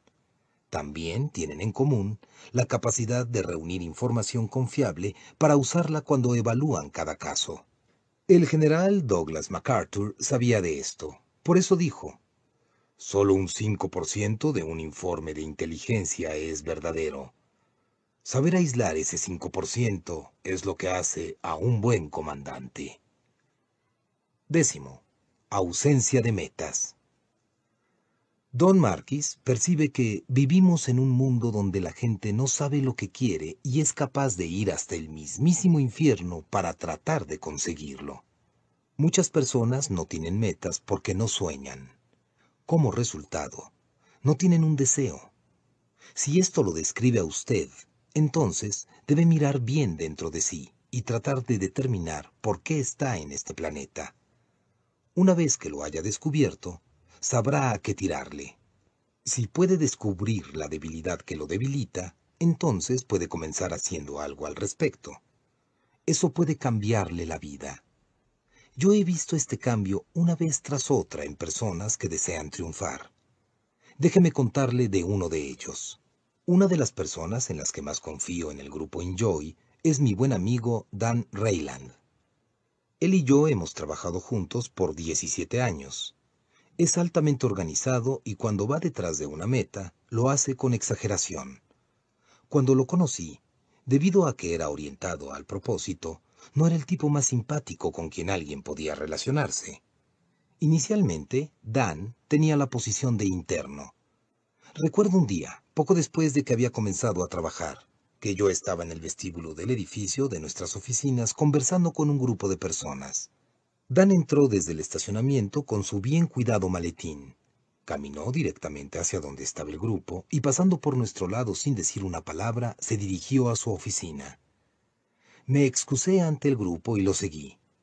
Dan puso su maletín sobre el escritorio, y cuando se volvió, se sorprendió de verme ahí, de pie, tras él. Dan, le dije, pasaste al lado de nosotros y no nos dijiste nada. Tengo mucho trabajo que hacer, respondió Dan sacando un montón de papeles de su maletín. Dan, le dije, mirándolo a los ojos porque quería que entendiera que la gente viene primero a un líder. Pasaste precisamente al lado de tu trabajo. Hoy día, si usted conociera a Dan, diría que su capacidad para trabajar con las personas es un don natural de tan bueno que es. Actualmente es uno de los líderes pastorales más educados en el país. Si tengo un trabajo complicado que requiere de alguien con habilidades excepcionales para tratar con la gente, ¿sabe a quién tengo en mi corta lista de posibilidades? Adán. Y esto ha llegado a ser posible gracias a su disposición de crecer y cambiar. Ha tomado una debilidad y la ha transformado en algo potente. Si quiere sobreponerse al fracaso y alcanzar éxitos duraderos, entonces necesita estar dispuesto a hacer lo mismo. Trabaje en las debilidades que lo debilitan, y no hay ni qué decir cuán lejos podrá llegar. Capítulo 14 La pequeña diferencia entre fracaso y éxito hace una gran diferencia. La mayor parte de la gente ineficiente cree que hay un verdadero abismo entre ellos y el éxito. Muy dentro de ellos creen que nunca podrán pasar al otro lado y hacer sus sueños realidad. Pero quisiera decirle un pequeño secreto. No hay mucha diferencia entre el fracaso y el éxito. Y la pequeña diferencia hace una gran diferencia. ¿Qué crea la diferencia?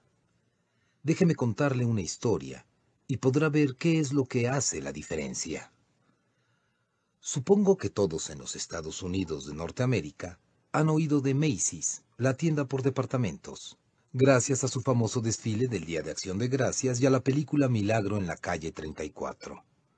No obstante, muy pocos saben del hombre que fundó la tienda en 1858.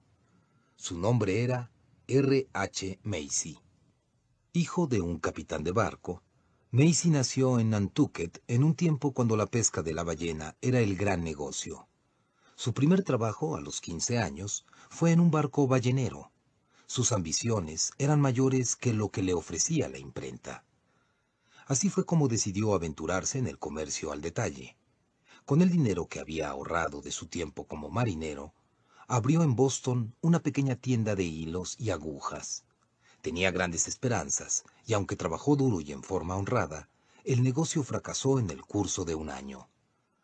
Durante los siguientes años, Macy trató muchos negocios, pero todos ellos eventualmente fracasaron. Abrió dos negocios más en Boston, pero fracasaron en producir ganancias.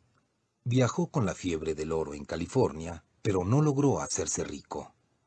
Vendió equipos a los mineros del oro, pero cuando el oro se acabó, también se acabó su negocio. Dos veces más abrió negocios de mercaderías en Boston, pero aún en las dos oportunidades fracasó y eventualmente se declaró en bancarrota.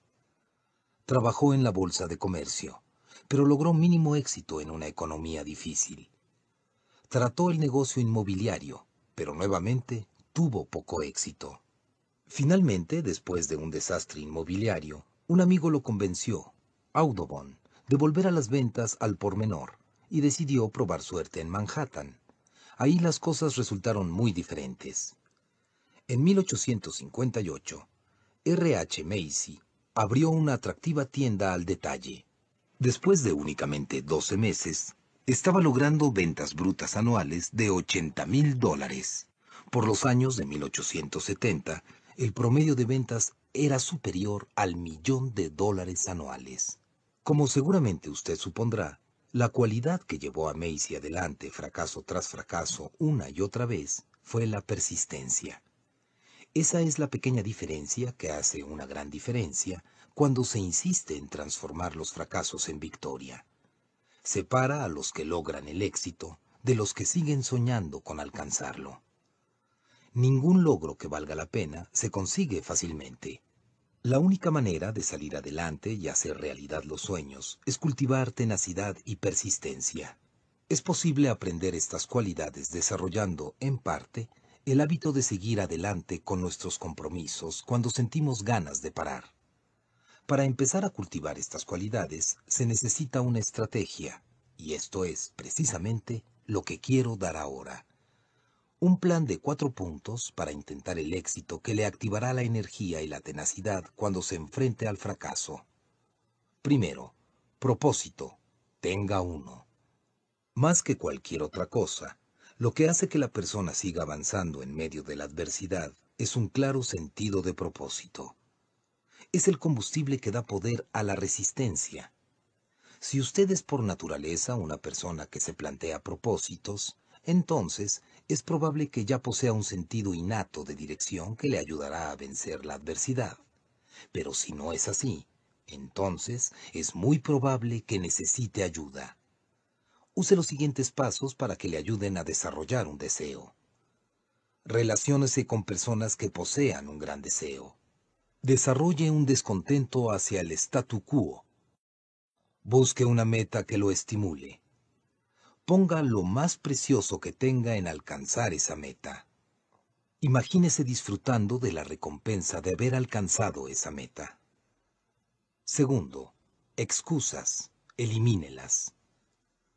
George Washington Carver, científico en agricultura, dijo, El 99% de los fracasos vienen de personas habituadas a dar excusas.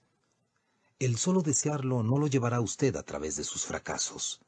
Tiene que olvidarse de dar excusas y seguir adelante como lo hizo R.H. Macy. No importa la cantidad de oportunidades que usted haya perdido o los errores que haya cometido, no vuelva a dar excusas. Asuma plena responsabilidad por sus actos y siga intentándolo. Tercero, incentivos. Desarrolle algunos. Nada mantiene más a una persona persistiendo en algo que un buen incentivo. Esta es la razón del por qué algunas empresas usan con sus empleados esta estrategia. Walter Elliot dijo, La perseverancia no es una carrera de larga distancia, son muchas carreras cortas, una después de la otra. Si usted se da buenos incentivos para ganar las carreras cortas, alcanzar una meta de largo alcance le parecerá menos inalcanzable. Cuarto, determinación cultívela. El escritor Napoleón Hill dijo, El esfuerzo solo libera plenamente sus recompensas después de que una persona se rehúsa a desertar. Para desarrollar persistencia de largo alcance, hay que cultivar una determinación interior sobre una base de continuidad. Si lo hace, algún día su historia quizá sea similar a una de estas. El almirante Peary trató de alcanzar el Polo Norte siete veces antes de lograrlo en el intento número ocho. Oscar Hammerstein tuvo cinco espectáculos fracasados que duraron todos juntos menos de seis semanas antes de Oklahoma, que se mantuvo en cartelera durante 269 semanas con un ingreso bruto de 7 millones de dólares. John Creasy recibió 743 rechazos antes que se publicara una palabra escrita por él. Finalmente publicó 560 libros de los cuales se han vendido más de 60 millones de ejemplares. Eddie Arcaro perdió 250 carreras consecutivas antes de ganar la primera. Albert Einstein, Edgar Allan Poe y John Shelley fueron todos expulsados de sus escuelas por ser considerados mentalmente lentos. Aprenda a ser una persona con determinación. Inspírese en historias de personas que han tratado, que han fallado, pero que se han mantenido en la lucha. Recuerde que la única diferencia entre un tiro pequeño y un gran tiro es que el gran tiro se mantuvo tirando. Cuando se trata de persistencia, una de las personas más sobresalientes que haya conocido ha sido Orville Reading-Bacher. Reading-Bacher nació en 1907 en una finca en Jackson Township, unas pocas millas al sur de Brasil, Indiana. A los 12 años empezó a cultivar palomitas de maíz, además de sus otras numerosas tareas. Con el tiempo, aquella cosecha adicional le produjo 150 dólares al mes, la mayor parte de lo cual se paró para cuando fuera a la universidad. En 1924 se graduó del bachillerato. Era la primera persona en la familia que lo lograba. Tuvo la oportunidad de ir a West Point, pero prefirió Purdue. Su ambición era llegar a ser un agente del condado. Los tiempos que corrían eran duros, y viniendo de una familia campesina, se suponía que no disponía de mucho dinero. Así es que Reading Bacher trabajó duro e hizo un montón de trabajos peculiares para la universidad en el Departamento de Agricultura, incluyendo algunos experimentos con palomitas de maíz híbrido. En 1928 recibió su título en agricultura. El primer trabajo que tuvo Reading Bacher fue el de profesor. Al año siguiente llegó a ser un agente del condado, trabajo en el que permaneció hasta 1940. Todo esto mientras continuaba sus experimentos con maíz híbrido. Durante diez años, Reading Bacher trabajó para Princeton y alcanzó gran éxito. En 1950, él y su amigo Charlie Bowman decidieron entrar juntos en el negocio y compraron la compañía de semillas. De nuevo, Reading Bacher alcanzó un tremendo éxito y de nuevo pasó gran parte de su tiempo desarrollando su híbrido. Para darle una idea de la magnitud de esa tarea, Lea las palabras de su nieto Gary Reading Bacher. Mi abuelo fue un trabajador incansable. El esfuerzo que necesitó para producir el maíz híbrido fue suficiente trabajo para toda una vida. Los que han tratado con la hibridación de una rosa o cualquier otra planta saben que es algo que demanda determinación y tiempo. Yo le digo a la gente que se imagine dentro de un estadio de fútbol lleno de fanáticos, que se imagine que cada fanático es una planta de maíz. Su tarea es ir a cada mata de maíz y polinizarla una por una. Pero como un estadio tiene capacidad para unas 50.000 personas, se necesitarían tres estadios repletos antes de haber polinizado la cantidad de plantas que el abuelo polinizaba cada año a través de estas decenas de miles de híbridos. El abuelo nunca perdió de vista su meta, producir palomitas de maíz de la mejor calidad.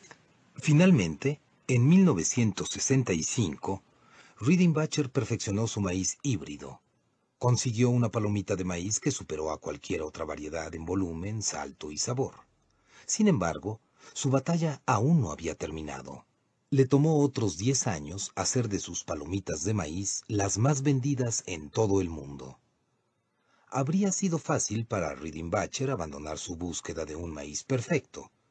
No tuvo éxito en el mercado sino hasta que tenía 67 años de edad pero tenía un sueño y una decisión de alcanzarlo. Así que no se daría por vencido. Cuando le preguntaban sobre su filosofía, él decía, He seguido los principios clásicos caseros. Nunca digas morir, nunca te des por satisfecho. Sé tenaz, sé persistente. La integridad es una obligación. Cualquier cosa que valga la pena es digna de que se trabaje esforzadamente por conseguirla. ¿Suena demasiado cursi? Sinceramente, eso es todo lo que hay que hacer. No hay fórmulas mágicas. Si desea tener éxito, acepte que no hay mucha diferencia entre éxito y fracaso. Si está dispuesto a ser tenazmente persistente, usted puede ser un triunfador. Capítulo 15 Lo que cuenta es lo que hace después de volverse a levantar. La persistencia es importante, pero no es la única clave para el éxito. Para mí, se necesita persistencia y algo más. Es como el viejo dicho acerca de los boxeadores. Un campeón es el boxeador que se para una vez más de las que es tirado a la lona. Si eso es todo lo que tiene que hacer, finalmente ganará, pero no sin antes quedar con el cerebro hecho papilla. ¿Quién quiere eso? Es mucho mejor si necesita levantarse de la lona solamente unas pocas veces. Y eso lo logrará en la medida que encuentre la forma de noquear a su oponente. Es lo que, en cierto sentido, le ocurrió a Milton Bradley. No tardó mucho en idear qué hacer con tal de no seguir yendo hacia abajo. A los 20 años de edad, se inició como dibujante. Eso fue en 1856. En 1860, había ganado suficiente dinero como para comprar una prensa y entrar en el negocio de la litografía. Su primera gran idea fue imprimir una foto del recién electo presidente Abraham Lincoln. En cuanto la ofreció, los pedidos llovieron, y se habría llenado de dinero, salvo por un pequeño problema. Su fotografía presentaba a Lincoln afeitado, pero el nuevo presidente se había dejado crecer la barba. Eso estuvo a punto de arruinarlo. Mientras estaba tratando de sobrevivir a aquella desgracia, decidió tratar de vender algo diferente, un juego. En su tiempo de niño, sus padres usaban los juegos como un recurso para enseñarle a él y a sus hermanos. Tenía en mente un juego llamado Juego de la Vida, el cual enseñaba valores morales. Lo diseñó y lo imprimió. Fue el primer juego de salón impreso en los Estados Unidos. Se vendió bien.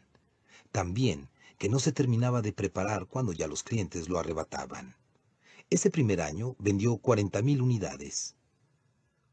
Aquel primer éxito dio a Bradley una nueva dirección en la vida volvió su atención a producir juegos y otros materiales que estimulaban la mente e instruían a la gente mientras los entretenían. Básicamente, eso hacían los juegos. Pero no pasó mucho tiempo antes que quisiera ampliarse más hacia recursos directamente educativos. A través del Atlántico y procedente de Alemania, había llegado a los Estados Unidos un nuevo concepto educativo llamado kindergarten o jardines de infantes que le cautivó. Bradley vio el potencial educativo de los jardines de infantes y el mercado potencial para materiales para enseñar en ellos. Quiso ser el primero en los Estados Unidos en imprimir materiales para jardines de infantes. Quería producir bloques de juego para construir, materiales para trabajo en artes y otras cosas. Quería hacer de los materiales para los jardines infantiles su preocupación central. Con el tiempo, Bradley llegó a ser uno de los principales impulsores de los jardines infantiles. Produjo gran cantidad de material e incluso publicó el influyente periódico Kindergarten Review. Hizo un tremendo impacto en la vida de miles de niños. Quizá usted ha desarrollado la persistencia y la decisión de levantarse cuando las circunstancias lo han mandado a la lona, pero siente que se está cansando de estarse poniendo de pie una vez tras otra sin que vea ningún progreso quizá esté física y emocionalmente exhausto. Si tal es el caso, entonces necesita hacer algo más que simplemente ponerse de pie. Lo que necesita es un plan que le ayude a definir qué hacer después que se haya puesto de pie. Le sugiero que use los siguientes pasos que, en su conjunto, contienen la idea de seguir adelante. Llegue a la meta.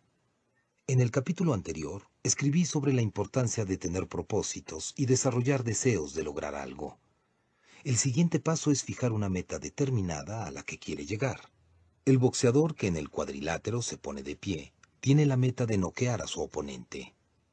Milton Bradley tenía esta meta, producir materiales para los alumnos de los jardines de infantes.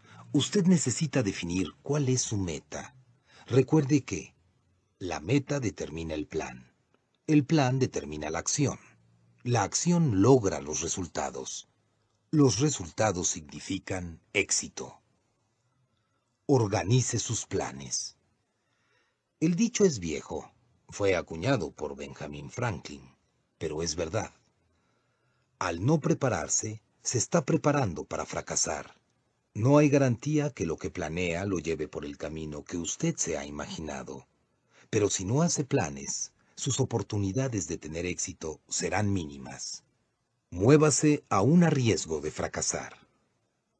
Planear únicamente no conduce al éxito. La otra mitad de las batallas es entrar en acción. Conrad Hilton dijo, el éxito pareciera estar conectado con la acción. La gente que tiene éxito no se detiene. Ir adelante de acuerdo a un plan y tratar de cumplirlo siempre implica riesgos. Eso es bueno porque nada que valga la pena se logra sin riesgos. Bienvenidos los errores. Ya ha aprendido que los errores no hay que evitarlos, sino darles la bienvenida. Ellos son señales de que se está moviendo hacia territorio nuevo, abriendo una nueva brecha, experimentando progreso, como lo señala el viejo proverbio inglés. El que nunca comete errores nunca logra hacer nada avance basado en lo que usted es. Cada vez que enfrente sus errores y trate de seguir adelante a pesar de ellos, es una prueba para su carácter. Siempre llega el tiempo en que rendirse es más fácil que aguantar. Cuando dejar de luchar se ve más atractivo que presentar batalla. En tales momentos, el carácter puede ser la única cosa que lo puede mantener avanzando. Después que usted ha sido lanzado a la lona y ha tenido la voluntad de levantarse, la inteligencia para planear su estrategia y el valor para entrar en acción, sepa esto. Experimentará uno de esos momentos decisivos que lo definirá como un triunfador o como un perdedor. Revalúe continuamente sus avances. Al pasar por tiempos difíciles y sobreponerse a los errores, usted tiene la oportunidad de aprender y hacer ajustes. Cathy Payne, presidente de Delahai Media Link, dice, los maestros de la cultura de los negocios nos enseñan a jamás admitir nuestros errores, sino a enterrarlos o echarle la culpa a otro. La mayoría del personal y los que revisan proyectos en realidad no hacen mucho para exponer sus faltas. Si vamos a esperar hasta que un proyecto se termine para celebrar sus honras fúnebres, la gente se habrá olvidado de sus errores o se habrá enemistado con sus colegas. En cualquier caso estaremos perdiendo una oportunidad de aprender. Desarrolle nuevas estrategias para triunfar. Lester Turlow dice que un mundo competitivo le ofrece dos posibilidades, perder o si quiere triunfar, la alternativa de cambiar. No todo está hecho una vez que desarrolla un plan y lo pone en acción. Realmente, si quiere triunfar, nunca estará todo hecho. El triunfo se encuentra en el camino, en el desarrollo del proceso. No importa lo duro que usted trabaje, no logrará crear el plan perfecto o llevarlo a cabo sin error. Nunca llegará al punto en que ya no cometerá errores, en el que no volverá a fallar. Pero no hay problema con eso. Los fracasos son hitos en el camino del éxito. Cada vez que usted planea, se arriesga, fracasa, revalúa o hace ajustes, está disponiendo de otra oportunidad para volver a empezar, solo que en mejores condiciones que la primera vez. Cuando Thomas Edison tenía 67 años, se le quemó completamente su laboratorio. Su comentario fue, Menos mal que en el incendio se quemaron todos nuestros errores. Ahora podemos tener un nuevo comienzo fresco. Por lo general, echar a andar no es fácil, para decirlo menos, pero sin duda ponerse en movimiento habrá de traer resultados increíbles. Tenía eso en la memoria en un viaje que hice a Asia en el otoño de 1999. Mi parada favorita en ese viaje fue Singapur. Es increíble. Es el país más moderno del mundo. Nuestra guía turística, Susana Fu, nos contó que Singapur en 1826 llegó a integrar el imperio británico y por más de un siglo se mantuvo en este estado. Después de la guerra, a medida que los británicos concedían la independencia a más y más miembros de su imperio, el pueblo de Singapur empezó a pensar en su propia independencia. Los ingleses no estaban muy seguros que este fuera un buen paso. Singapur no tenía recursos naturales ni experiencia en materia de gobierno. En 1959, Singapur consiguió su independencia, pero las cosas no anduvieron bien. Entonces decidieron que lo mejor que podían hacer era anexarse a Malasia, lo que hicieron en 1963. Sin embargo, los malayos no se entendieron muy bien con la gente de Singapur, por lo que después de dos años, Malasia rompió los vínculos que tenía con Singapur. El líder de la nación, el primer ministro Lee Kuan Yew, sintió que el país había quedado a la deriva, con pocas perspectivas y aún menos esperanzas. No les quedaba sino una cosa por hacer, salir ellos mismos de tan horrible situación. Lee Kuan Yew trabajó con el problema hasta que dio con un plan. Primero, traer industrias. Su primer objetivo fue traer al país industrias que pudieran emplear una gran cantidad de mano de obra no especializada para que de esta manera la gente pudiera tener un trabajo. Segundo, crear viviendas. Quiso mejorar la calidad de las viviendas de la población. Podrían habitar mejores casas, pero pagarían por ellas. Tercero, mandar a la gente a la escuela. La única manera para que el país mejorara era que la gente mejorara. Hizo que la educación fuera accesible a todos. Cuarto, estableció un sistema bancario. La meta era nada menos que hacer de Singapur el centro financiero de Asia. Quinto, alentó los viajes internacionales. Singapur llegaría a ser un punto de atracción turística y de negocios, con un aeropuerto de clase mundial. La meta de Yew era alta y su plan ambicioso, pero Yew y el pueblo de Singapur perseveraron. Primero, el Banco Mundial, Inglaterra y Japón les prestaron cientos de millones de dólares. Luego, llevaron expertos de todo el mundo para que les ayudaran, seleccionados cuidadosamente de países líderes en su campo. Japón y Alemania, asesores técnicos para instalar fábricas. Suecia y Holanda, expertos en la banca y las finanzas. Israel, asesores para el ejército. Nueva Zelanda y Australia, asesores para la Fuerza Aérea y la Marina. Después, llevaron 1.200 compañías de Estados Unidos y Japón, incluyendo a la General Electric, IBM, Hewlett Packard, Philips, Sony, Mitsubishi, Caterpillar, Texas Instruments, Mobile Oil y otras. A medida que nuestra guía, Susana Fu, nos hablaba de su país, se esforzaba por contener las lágrimas. Había sido una de aquellas personas sin educación a quien el país había ayudado a vivir una vida mejor.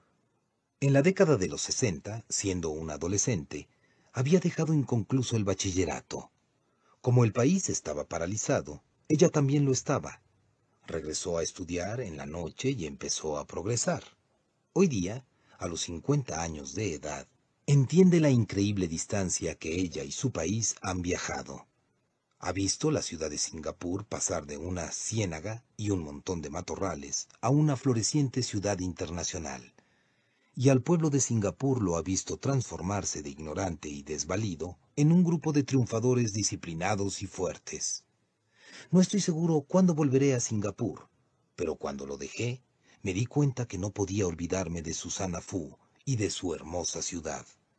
Porque de todos los países y ciudades que he visto, ningún lugar ejemplifica mejor lo que quiero decir con transformar los fracasos en victoria. Capítulo 16 Ahora usted está listo para transformar sus fracasos en victorias. Bueno, ahora usted conoce todos los pasos que hay que dar para transformar los fracasos en victorias o como los hemos venido llamando hasta ahora, los pasos hacia el lado positivo del fracaso. Vamos a repasarlos rápidamente. Primero, acepte que hay una gran diferencia entre las personas mediocres y las que triunfan. Segundo, aprenda una nueva definición de fracaso. Tercero, elimine el yo de sus fracasos. Cuarto, entre en acción y reduzca su miedo. Quinto, cambie su reacción ante el fracaso aceptando su responsabilidad. Sexto, no deje que el fracaso externo se meta dentro de usted. Séptimo, dígale adiós al ayer. Octavo, cambie usted y su mundo cambiará. Noveno.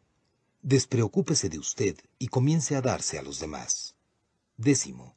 Busque el beneficio en cada mala experiencia. Onceavo. Si tiene éxito al primer intento, busque algo más difícil. Doceavo. Aprenda de una mala experiencia y transfórmela en una buena experiencia. Treceavo. Trabaje sobre las debilidades que lo debilitan. Catorceavo. Entienda que no hay mucha diferencia entre fracaso y éxito. Quinceavo. Levántese, recupérese y siga avanzando. Creo a ojos cerrados en estos pasos, pero quizá no le digan mucho a menos que los vea en la vida de alguien que crea que se parece mucho a usted. Permítame presentarle a mi amigo Dave Anderson.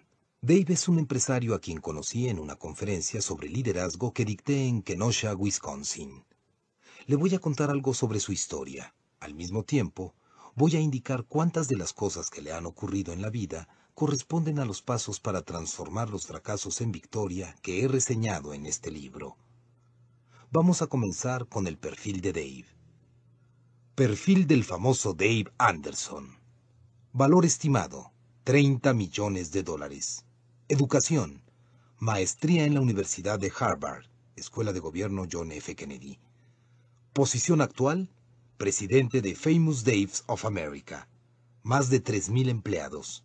Ventas anuales, 41.6 millones de dólares. Estado civil, Casado, dos hijos. Aspectos destacados en su carrera. Fundó Famous Daves of America y dio a la compañía el carácter de pública. Cofundador de la compañía Rainforest Café, la que también hizo pública. Nombrado por Ernst y Young como el empresario de pequeña empresa del año. Exdirector y vicepresidente ejecutivo de la organización considerada por la revista Fortune la compañía de más rápido crecimiento en Estados Unidos.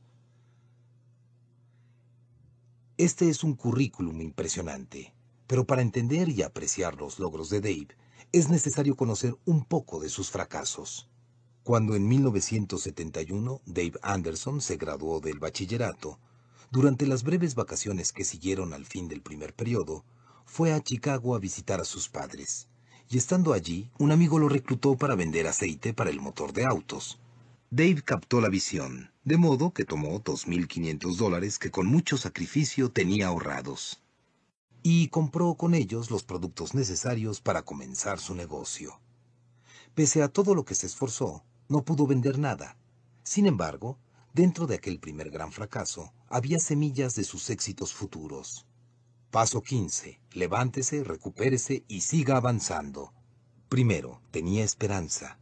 Creía que podría tener éxito. Paso 6. No deje que el fracaso externo se meta dentro de usted. Segundo, cuando su papá le compró la mercadería, David recibió un curso de liderazgo de cinco días que él dice que cambió su vida. Paso 10. Busque el beneficio en cada mala experiencia. Durante meses, cada noche, Dave se fue a dormir escuchando esos cassettes.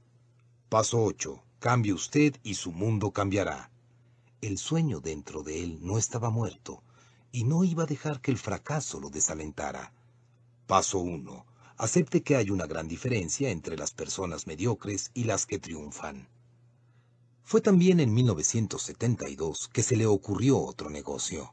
Aunque la oportunidad del aditivo aceitoso no había funcionado para él, lo animó a empezar a pensar como un empresario. Paso 2. Aprenda una nueva definición de fracaso. Su idea fue crear y vender miniaturas de artículos de jardinería. Juntó algunos dólares y compró los materiales para hacer algunas muestras. Luego empezó a visitar a los comerciantes al detalle y a animarlos a que compraran. Durante los siguientes siete años, operó desde el sótano de su casa y trabajó como un demente largas horas siete días a la semana.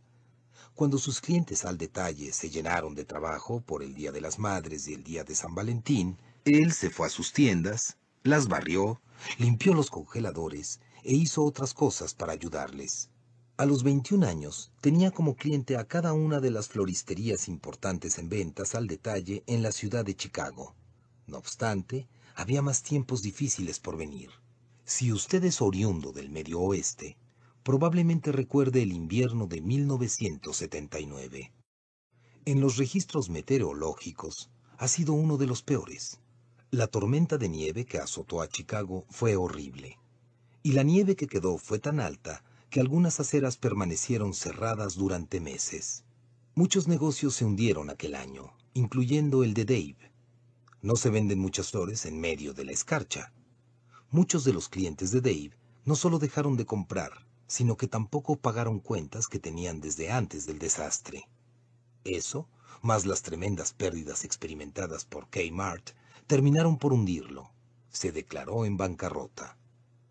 Después de haber perdido su negocio, necesitaba encontrar un trabajo para sostenerse. Paso 5.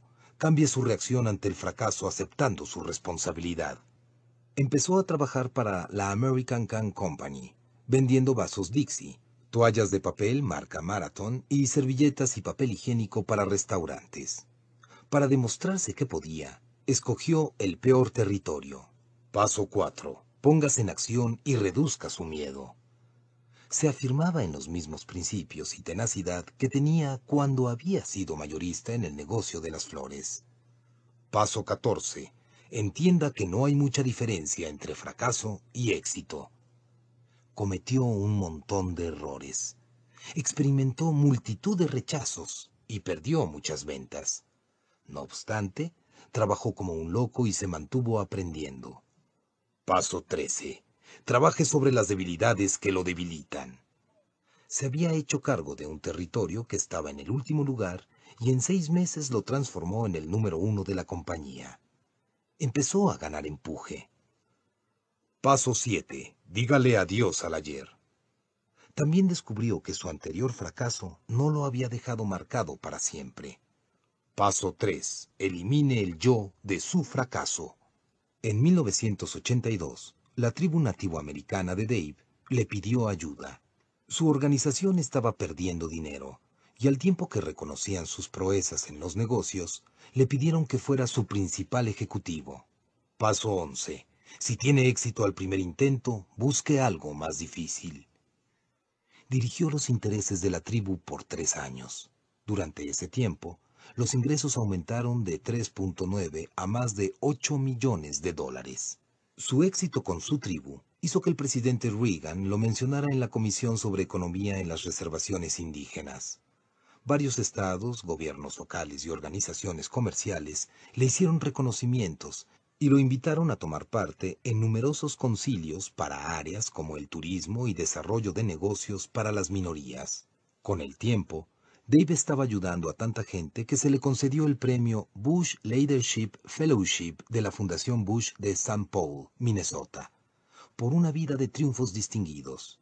Aunque Dave había alcanzado el éxito en una variedad de negocios, todavía no había hecho nada relacionado con su verdadera pasión, la comida.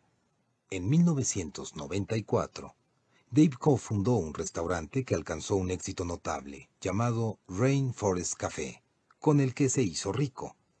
Paso 11. Si tiene éxito al primer intento, busque algo más difícil. Con parte del dinero ganado, compró un pequeño lugar de veraneo en Hayward, Wisconsin. Allí construyó la clase de restaurante que siempre había soñado tener. Un restaurante con la mejor barbacoa, decidió llamarlo Dave's Famous Barbecue, la famosa barbacoa de Dave. Pero la imprenta cometió un error e imprimió Famous Dave's, el famoso Dave. Y así se quedó. El restaurante fue un tremendo éxito. Pronto abrió un segundo y después un tercero. En este punto, usted podría pensar que Dave ya estaba listo para empezar a disfrutar de la fama. Pero las cosas no fueron así porque estaba a punto de entrar en el nivel más bajo de su vida. El peor obstáculo era él mismo. En 1995, un grupo de amigos y familiares llegó hasta Dave en lo que comúnmente se llama una intervención.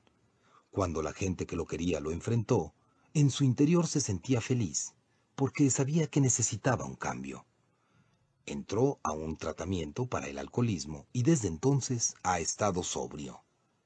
Dave sabía que necesitaba un cambio, y en los años que han pasado desde que decidió hacerlo, ha visto muchísimos cambios en él. Actualmente, el aprendizaje continuó y el crecimiento son las marcas distintivas de su vida. Paso 12. Aprenda de una mala experiencia y transfórmela en una buena experiencia. Cuando escribo esto, Dave es dueño de 24 restaurantes en 5 estados y el negocio sigue creciendo. Con todo lo increíble que han sido los logros de Dave, lo más notable es haberse dado cuenta que sus éxitos no existen para él solo, sino para el bien de otros. Paso 9. Despreocúpese de usted y comience a darse a los demás. Está haciendo esto una realidad a través de la Fundación Mino Gusig para los niños de las minorías en desventaja, fundada por él, y también a través de Famous Daves. Dave Anderson ha cometido muchos errores, sufrido muchas adversidades, superado muchos problemas y experimentado más fracasos que la mayoría de las personas a las que usted haya conocido. También ha logrado más. Como mi amigo Zig Ziglar dice, Dave Anderson apenas está empezando. La próxima vez que se encuentre envidiando lo que la gente triunfadora ha logrado, piense que es muy probable que esas personas hayan tenido que pasar por muchas experiencias negativas que no alcanza a ver en la superficie. Como dice el viejo refrán, nunca preguntes de qué está hecha la salchicha del perro caliente que te estás comiendo. La idea es que si supiera de qué está hecha, quizá nunca volvería a comerse otro. Al éxito se llega a través de muchos fracasos.